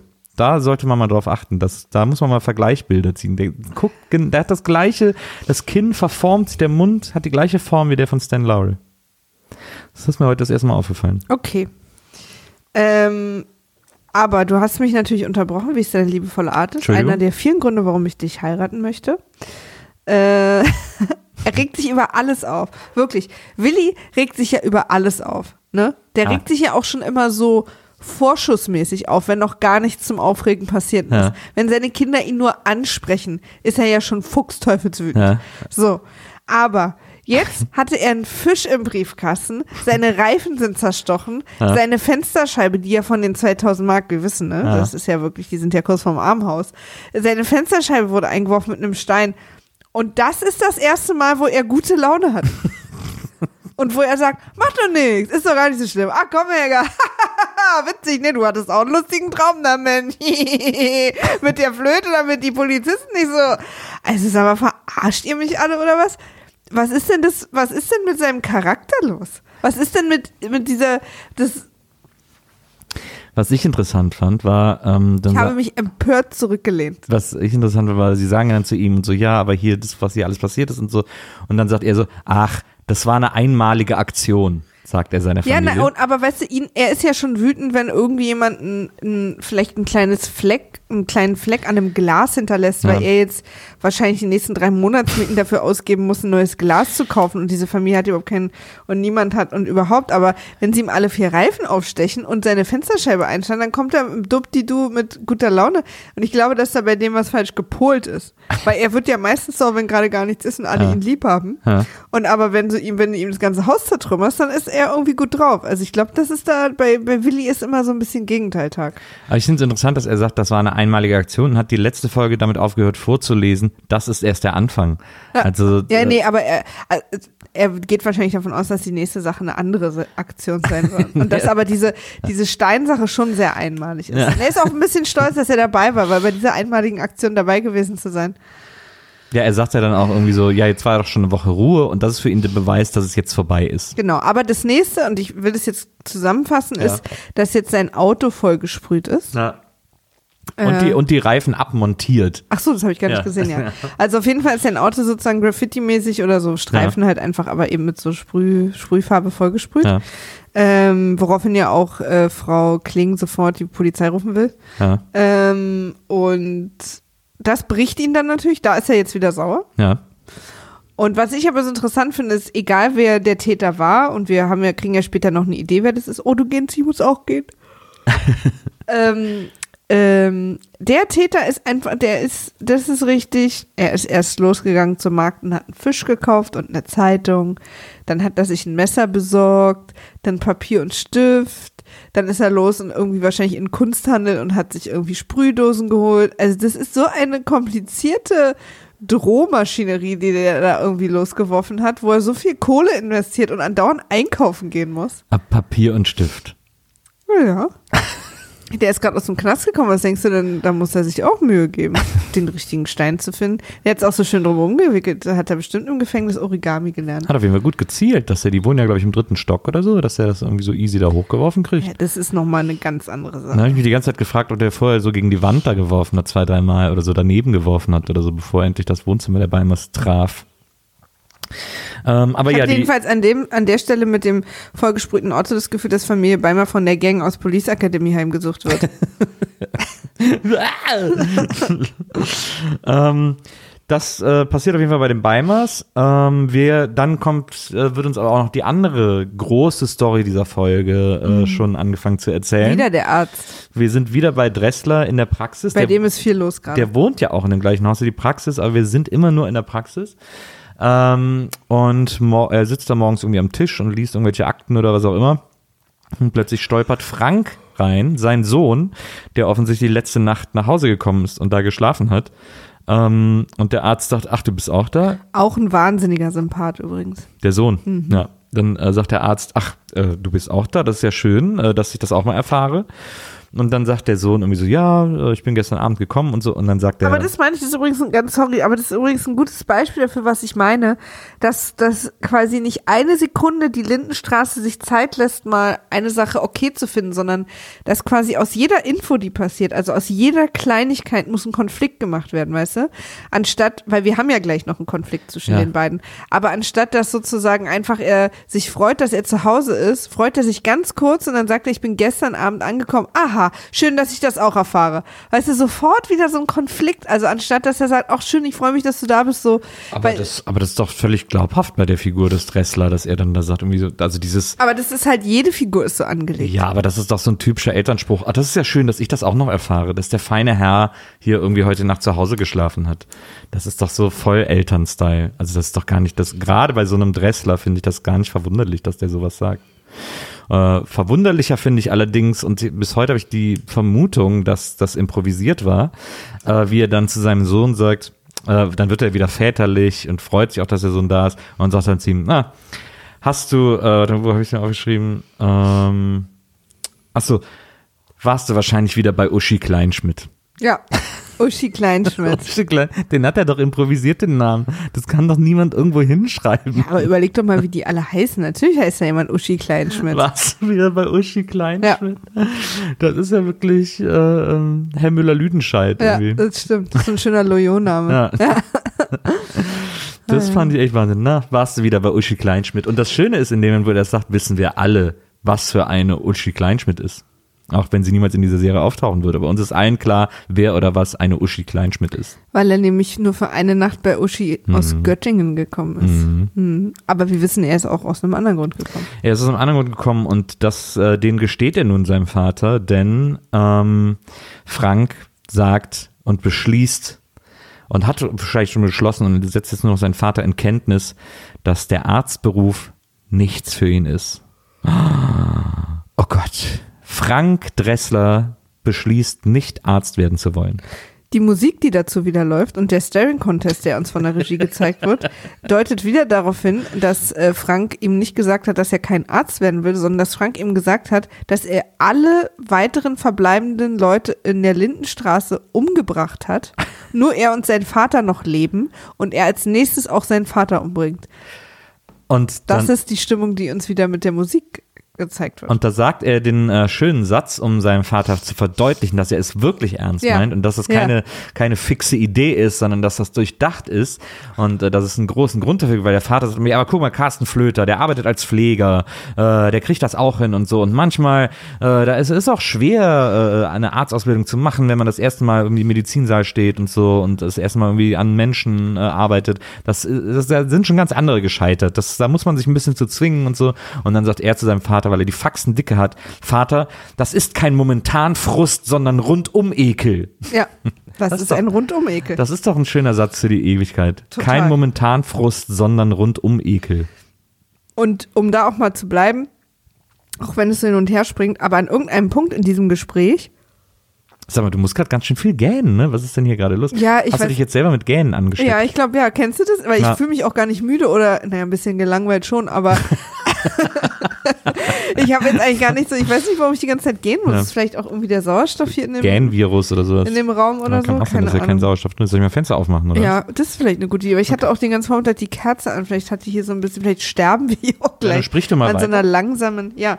Und zwar äh, sind, passieren noch zwei Sachen während dieses Gesprächs, die mir sehr natürlich vorkamen.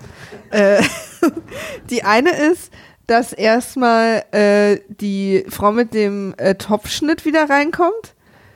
Äh, in dieser sehr angespannten Szene. Und ich glaube, sie will nur irgendwie kurz was fragen. Und Herr Dressler, Herr Dr. Dressler, flippt von jetzt auf sofort völlig aus und brüllt sie an. Also brüllt richtig, also richtig wütender Brüller, ob sie denn jetzt gar nicht mehr anklopft. Äh, Elisabeth kommt Ja, rein. Elisabeth hat wirklich, also ich sag mal, ihre Reinkommen-Glücksquote ist in diesen zwei Folgen.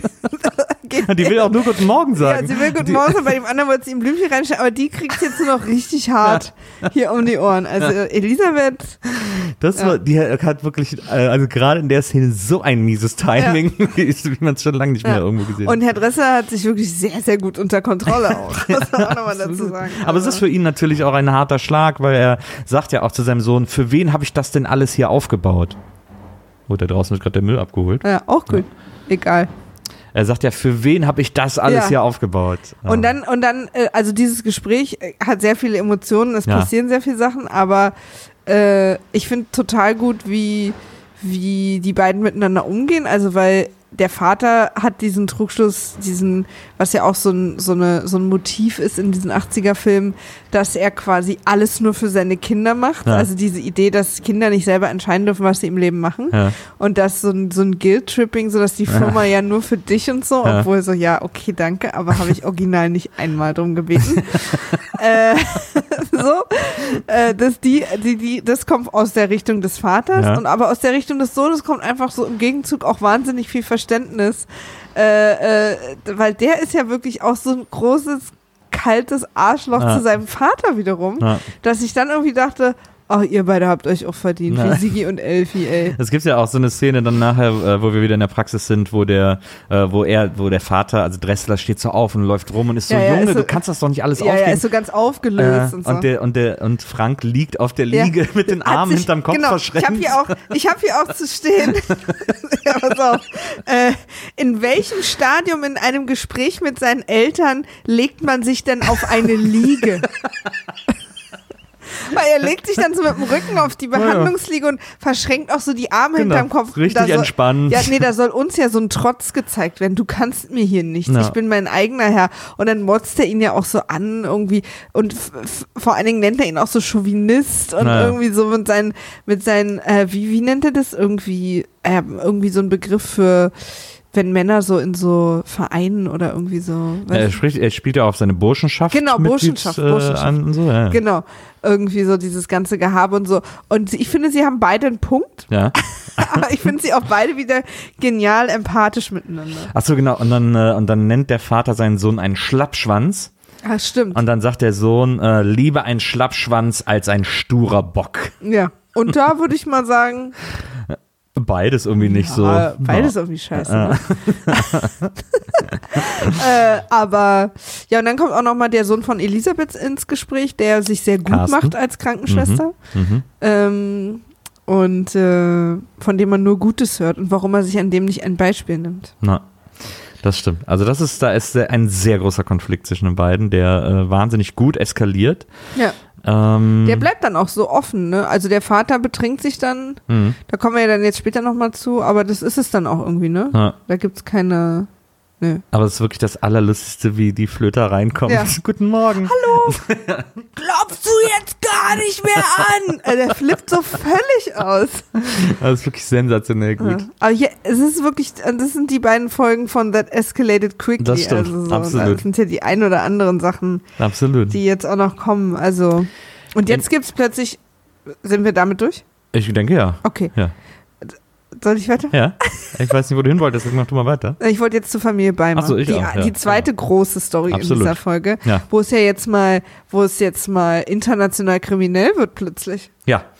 Ähm, denn Hans hat einen Verdächtigen, den er, vor, den er bislang seiner Familie die ganze Zeit verschwiegen hat.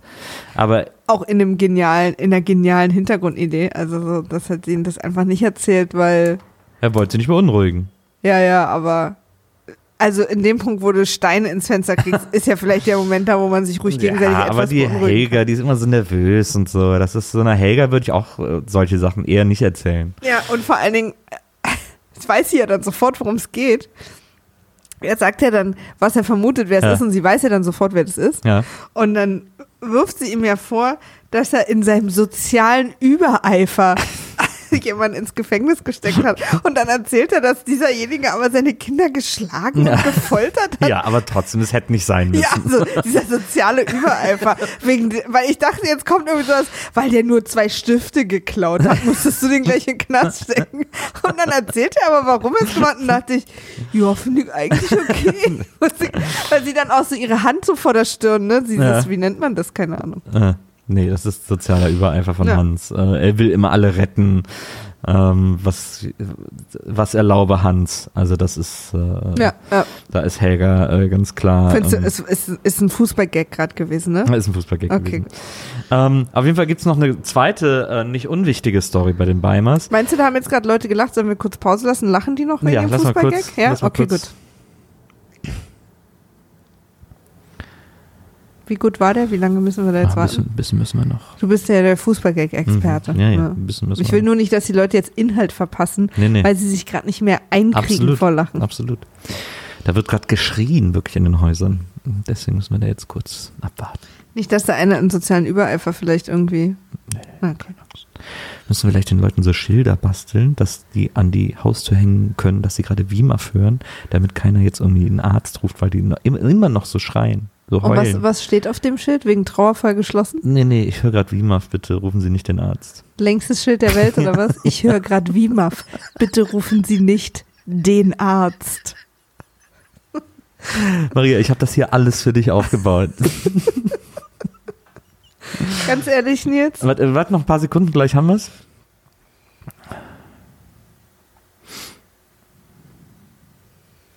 Lieber ein Schlappschwanz als ein Stur. Als die Taube auf dem Dach. So, weiter äh, geht's. Ähm, und zwar, wo war ich jetzt äh, stehen geblieben?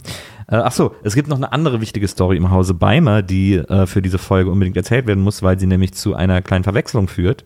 Denn Helga Stimmt. will Klaus Teddy, Klausis Teddy wegschmeißen, weil der so oll ist. Die sagt, das ist dreckig, speckig, den kann man nicht mehr waschen, der fällt auseinander, der muss in Müll. Und Klausi, aber es ist halt offensichtlich Klausis absolutes Lieblingskuscheltier. Ziemlich harte- Mütterlich. Ziemlich, ha- das hätte ich eher Willi Tenner zugetraut, übrigens, so ein Move. Der, der Ja, finde ich, ist bei ihr charakteristisch nicht gut Da haben angelegt. sie sich vielleicht irgendwie und kennengelernt. dann wirft er den Teddy vor seinen weinenden Augen in den Müll Ja. und kippt noch den Biomüll Genau, obendrauf. sie stopft den Teddy Müll und, und gibt den anderen Müll drauf.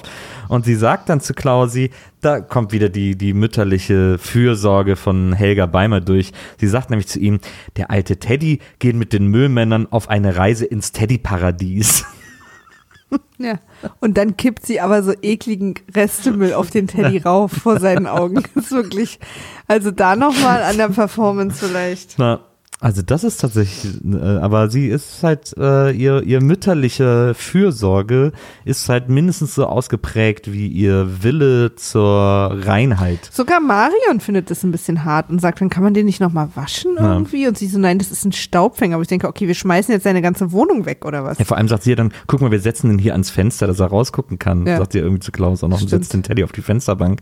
Dann ist es ein Staubfänger, Ja. wenn der den, wenn der den nicht mehr, nicht mehr nehmen darf. Also das ist ein bisschen, äh, aber das- Geschuhhornt. Geschuhhornt. Das ist auf jeden Fall eine sehr harte Geschichte, in der Helga einmal ihr hartes äh, Gesicht zeigt, die aber, wie gesagt, auch noch sehr wichtig wird. Gleichzeitig kriegen wir noch so ein bisschen en passant ähm, die Schildknecht-Story äh, weitererzählt, nur in so ein paar kleinen Szenen. Aber offensichtlich ist die Affäre zwischen Henny und äh, Nosek schon so weit fortgeschritten, dass die sich im Grunde genommen Ja, ich habe hier Gar stehen, nicht mehr groß sind verstecken. die jetzt offen ein Paar? Ja, nee, also äh, es gibt nämlich eine Szene, wo Henny und Nossi gerade rausgehen und dabei äh, Franz treffen, der gerade reinkommt. Also Hennys Mann. genau, Hennys Mann. Also sie treffen ihn im Hausflur Genau. und gehen, wollen gerade zusammen, haben sich hübsch gemacht und gehen gerade raus Genau, zusammen. genau. Und, und Franz kommt gerade von der Arbeit in der Realschule nach Hause und äh, sieht die beiden aufgebrezelt rausgehen, sagt, wo, wo, wo, geht ihr hin? Vor allen Dingen reagiert sie, indem sie sagt, ich dachte, du kommst früher. Ich hätte so gedacht, in dem Moment macht ja eher Sinn, ich dachte, du kommst später. Ja, ja.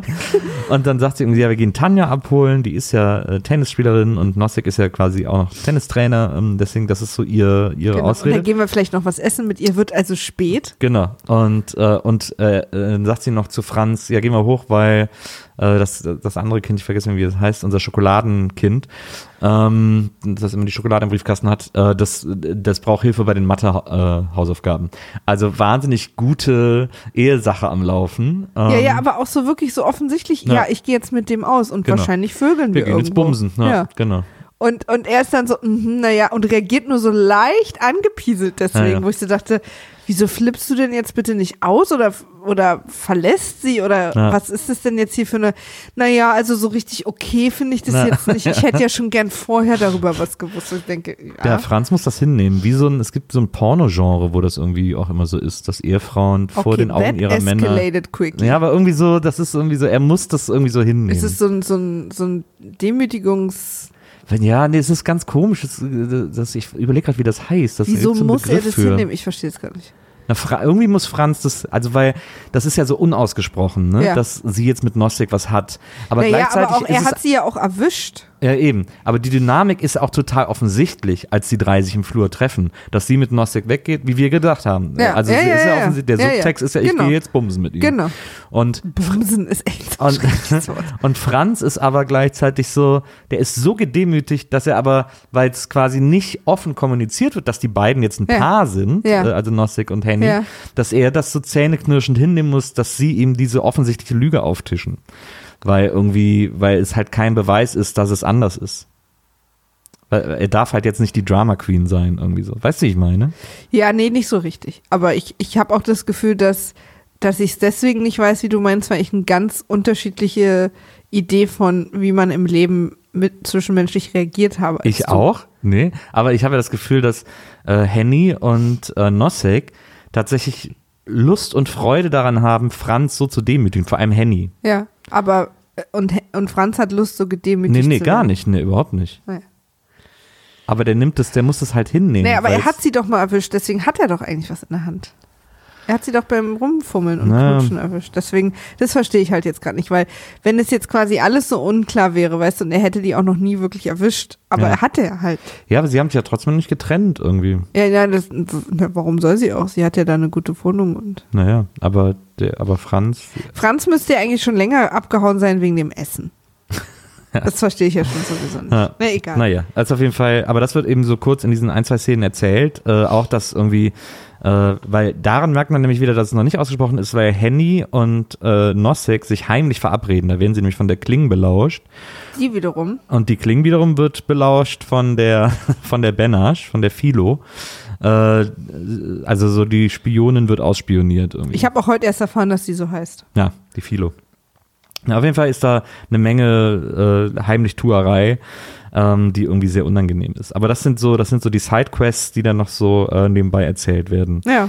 Ähm, aber das ist ja nicht das Wichtige, sondern ähm, auf der einen Seite Dressler, der sich mittlerweile völlig weggeschallert hat, nachdem der Junge weg ist Ja. und nicht mehr ans Telefon geht, weil er irgendwie mit einer Flasche Cognac in der in seiner Praxis sitzt und und einfach nur noch besoffen ist. Ja, das ist, hat mir schon, also das tat mir sehr leid. Na, das Telefon klingelt und er geht nicht ran. Wir Weil wissen, diese auch offensichtlich echt Schmerzen hat so. Genau, wir wissen nämlich, warum das Telefon klingelt. Äh, auf der anderen Seite des Telefons ist nämlich Chris, also Blond Robert Smith, die gerade offensichtlich so schlimme Bauchkrämpfe hat, dass sie versucht, ihren Arzt, Dr. Dressler, zu erreichen. Ja.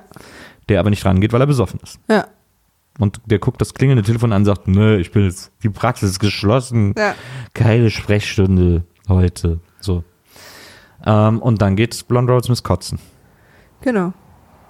Ich weiß jetzt nicht genau, was uns hier gezeigt werden soll, irgendeine Reaktion auf den Alkohol oder ob, ob sie das gerade verliert. Das, Ich habe das Gefühl, sie verliert es gerade. Ja, ich habe das Gefühl, sie verliert es gerade. Also ja, weil sie hält sich auch immer so unten so in der, Mhm. so in der, äh, im, im so Bereich, wo so der Eier, die, also das alles so stattfindet. Ich habe es auch nicht so richtig kapiert, aber ich glaube, sie verliert es gerade, weil dann nämlich in der letzten Szene kriecht sie aus der Wohnung und kann nicht mehr aufstehen. Und dann geht ja im letzten Moment der Arzt sogar ans Telefon, aber da hat sie schon den Hörer fallen lassen Na, vor Schwäche na. oder Schmerzen. aber weil sie wirklich, also sie kriecht sie ruft dann so Hilfe, ja, sie kriecht aber so komisch, Ja, als würde der, der, äh, als wär, würde sie auf einem Laufband liegen, was sich so unter ihr wegbewegt. ja auch so, also sie kriecht nicht auf allen Vieren, sondern wirklich so, als würde sie im Vietnam so robben, Ja. unter so einer, unter Ja. so Drähten herrobben irgendwie. Ähm, das ist ganz flach am Boden liegend. Ja. Ähm, Aber die dramatischste Geschichte ist ja der Probst. Der Probst.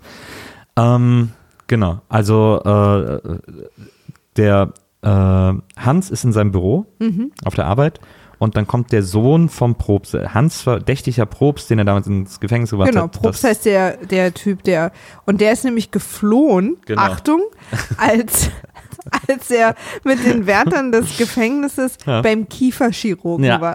Da ist Genau. er abgehauen. genau. Danke auch nochmal für diese Side Story.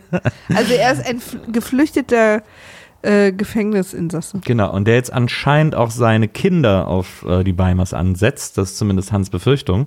Äh, und Hans kennt die Kinder, weil er sich um die damals gekümmert hat. Und er sitzt in seinem Büro und dann kommt äh, einer der drei Probstsöhne rein, nämlich Karl. Ja. Und ich dachte, wir reden hier übrigens von Kindern und dann stand da so ein Typ mit Schnurrbart. Ja, sie waren ja Kinder, als er sich um sie gekümmert Ja, aber hat. das ist drei Jahre her. Ja, aber der, der, dieser, der, das ist ja kein Bart, den hat ja so einen Flaum, der hat so einen dunklen Flaum. Den hat er noch nicht lang, der Karl. Ja, auf jeden Fall ist Karl offensichtlich auch so der, schüchternste und einschüchterbarste dieser Kinder, denn der steht da und erzählt, dass er irgendwie gerade eine Ausbildung im Heim angefangen hat äh, oder irgendwie sowas. Also er lebt wohl auch im Heim und er ist irgendwie auch so ganz shy und äh, traut sich nicht so richtig zu sprechen. Und er sagt dann auch, ich kann Ihnen nicht sagen, wo mein Vater ist und so. Und dann sagt Hans irgendwie so, ja, aber du musst es mir sagen. Und dann sagt er, nee. Und dann klingelt das Telefon und Helga ist dran. Und Helga erzählt Hans, dass Klausi weg ist. Und da ist natürlich die Sorge groß. Wo ist Klausi? Er ist nach der Schule nicht nach Hause gekommen, keiner weiß, wo er ist. Ach du Scheiße. Und äh, dann sagt Hans Helga erstmal, ruf alle seine Freunde an, irgendwo wird er wahrscheinlich sein. Legt auf und brüllt dann Karl an, sag mir sofort, wo dein Vater ist, ich muss wissen, wo mein Sohn ist.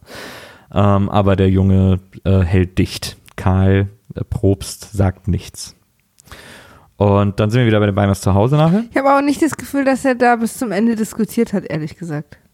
Weil ich habe das Gefühl, den hätte man weich kriegen können, Ja.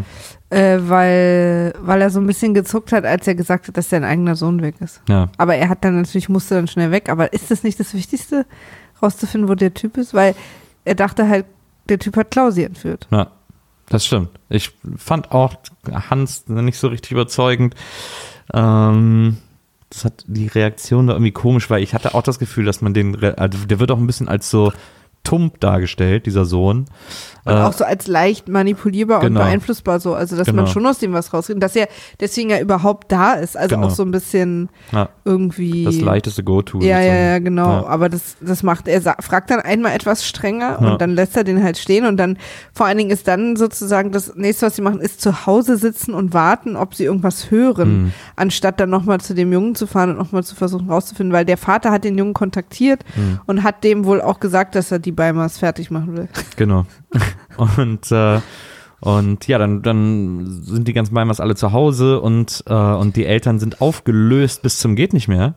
Im Gegensatz zu Klausis Geschwistern, die das irgendwie ganz witzig finden, dass da jetzt so eine Bambule ist. Na, zumindest der hier Sohn der, so, der andere Sohn. Benny, Ja. der aber auch Marion ist nicht so richtig. Ja, aber Marion ist halt schon immer auch so emotional wie ein toter Fisch.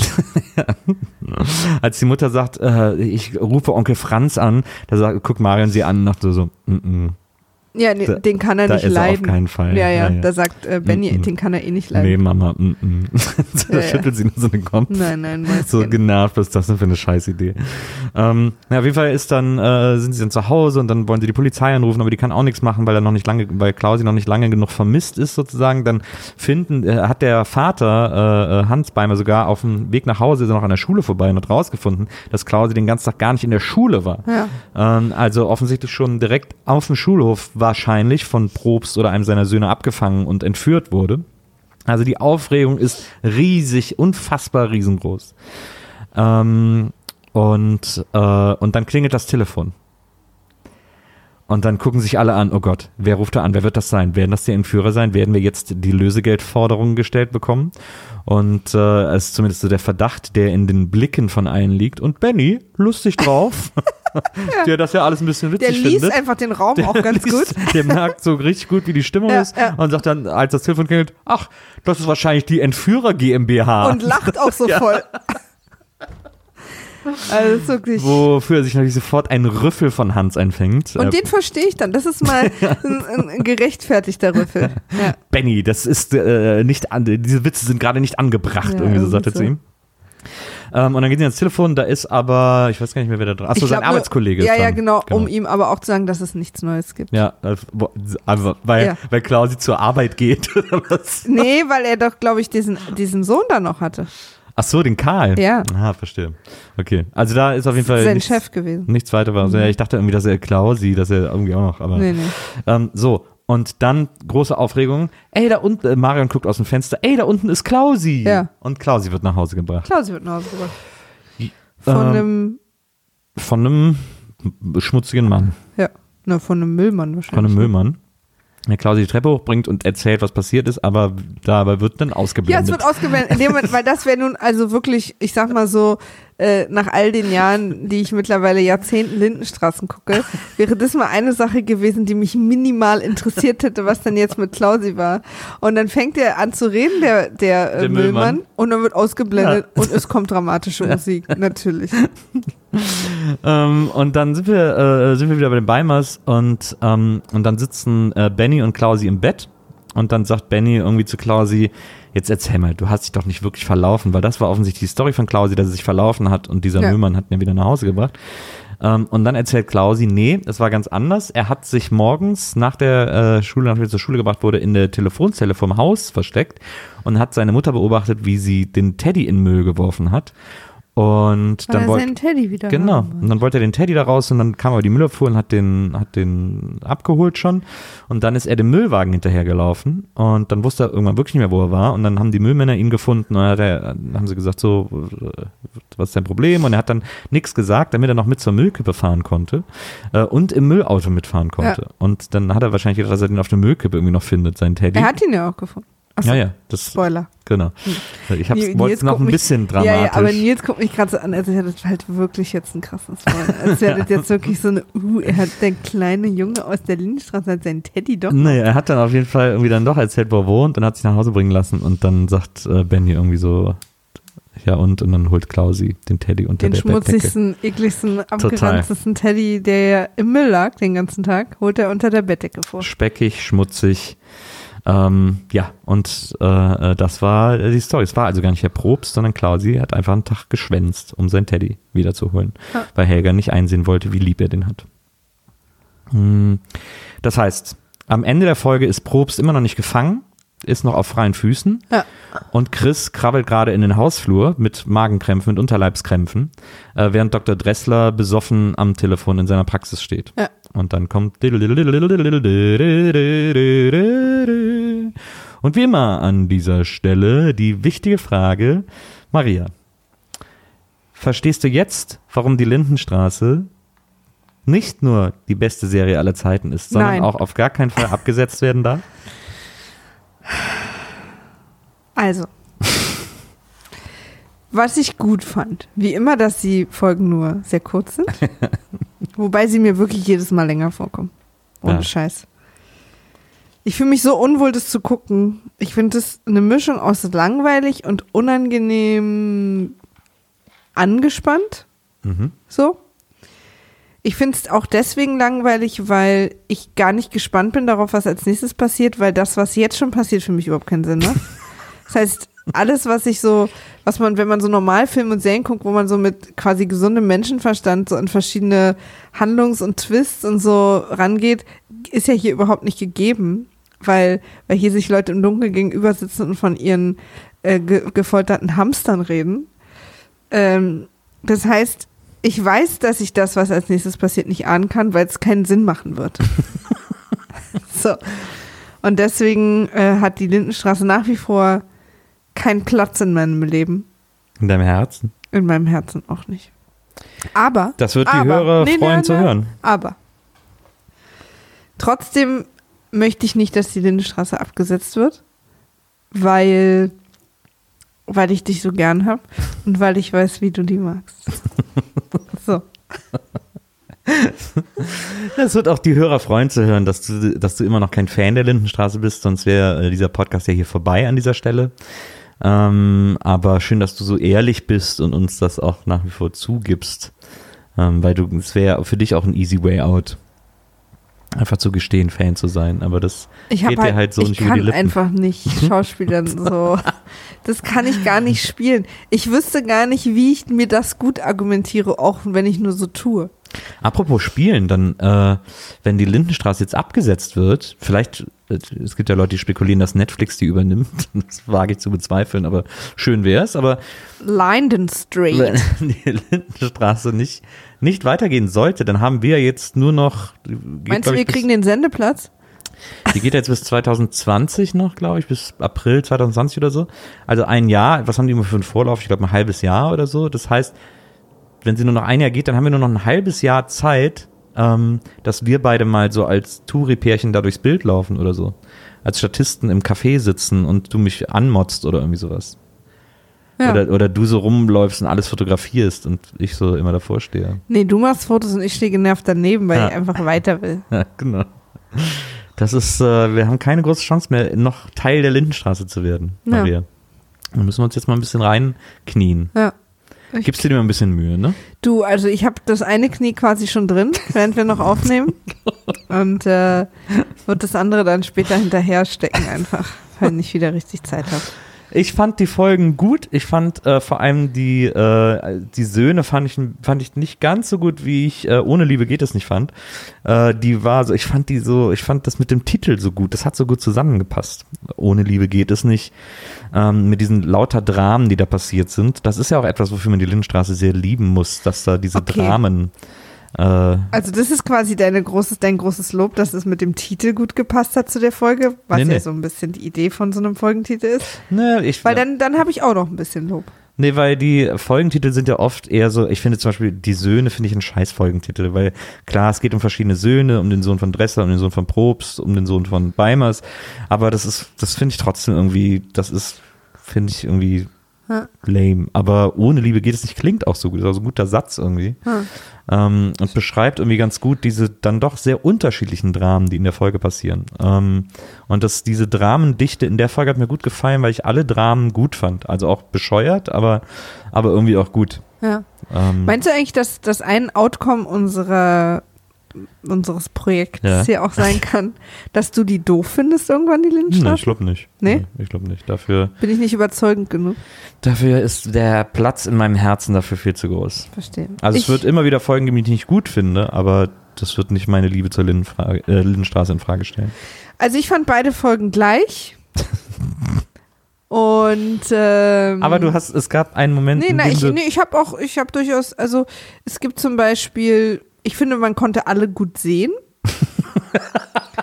äh, aber du hast dich gerade eben beschwert, dass es so dunkel gewesen wäre im Friseursalon. ja, aber auch da habe ich ja quasi, also ich, ich konnte alle Leute, die in der Szene zu sehen sein sollten, erkennen.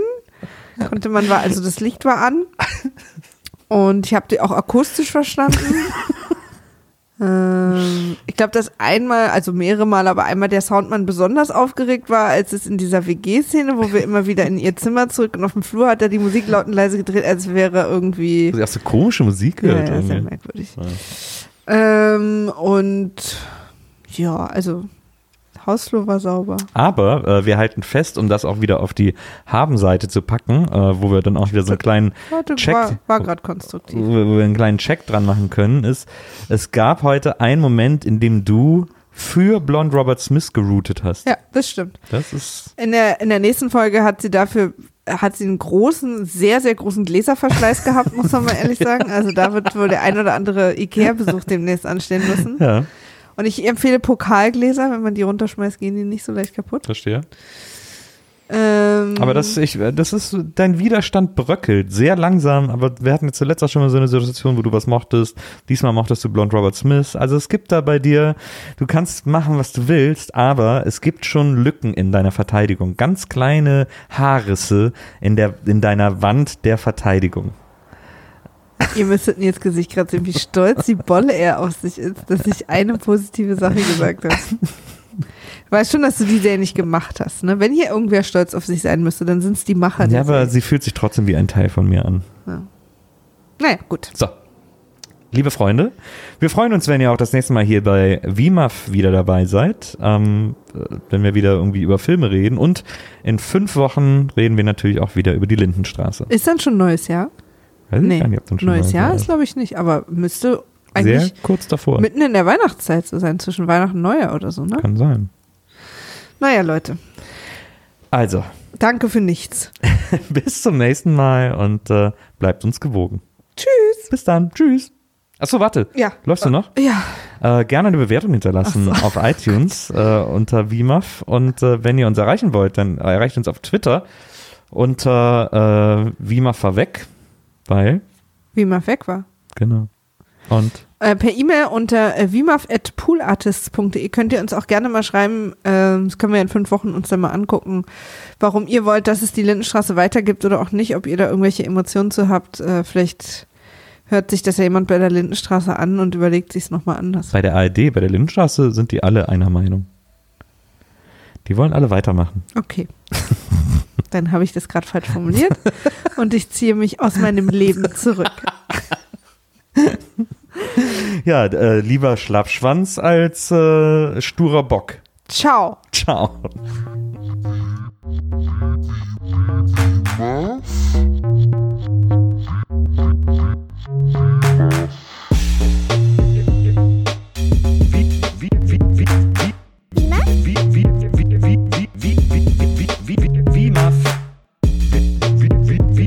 Wiedersehen, Wiedersehen, Wiedersehen macht Freude. Wie, wie, wie, Muff? Wiedersehen, Wiedersehen, Wiedersehen macht Freude. Wie Muff? Wiedersehen, Wiedersehen, Wiedersehen macht Freude. Wiedersehen, Wiedersehen, Wiedersehen macht Freude. Wie, wie,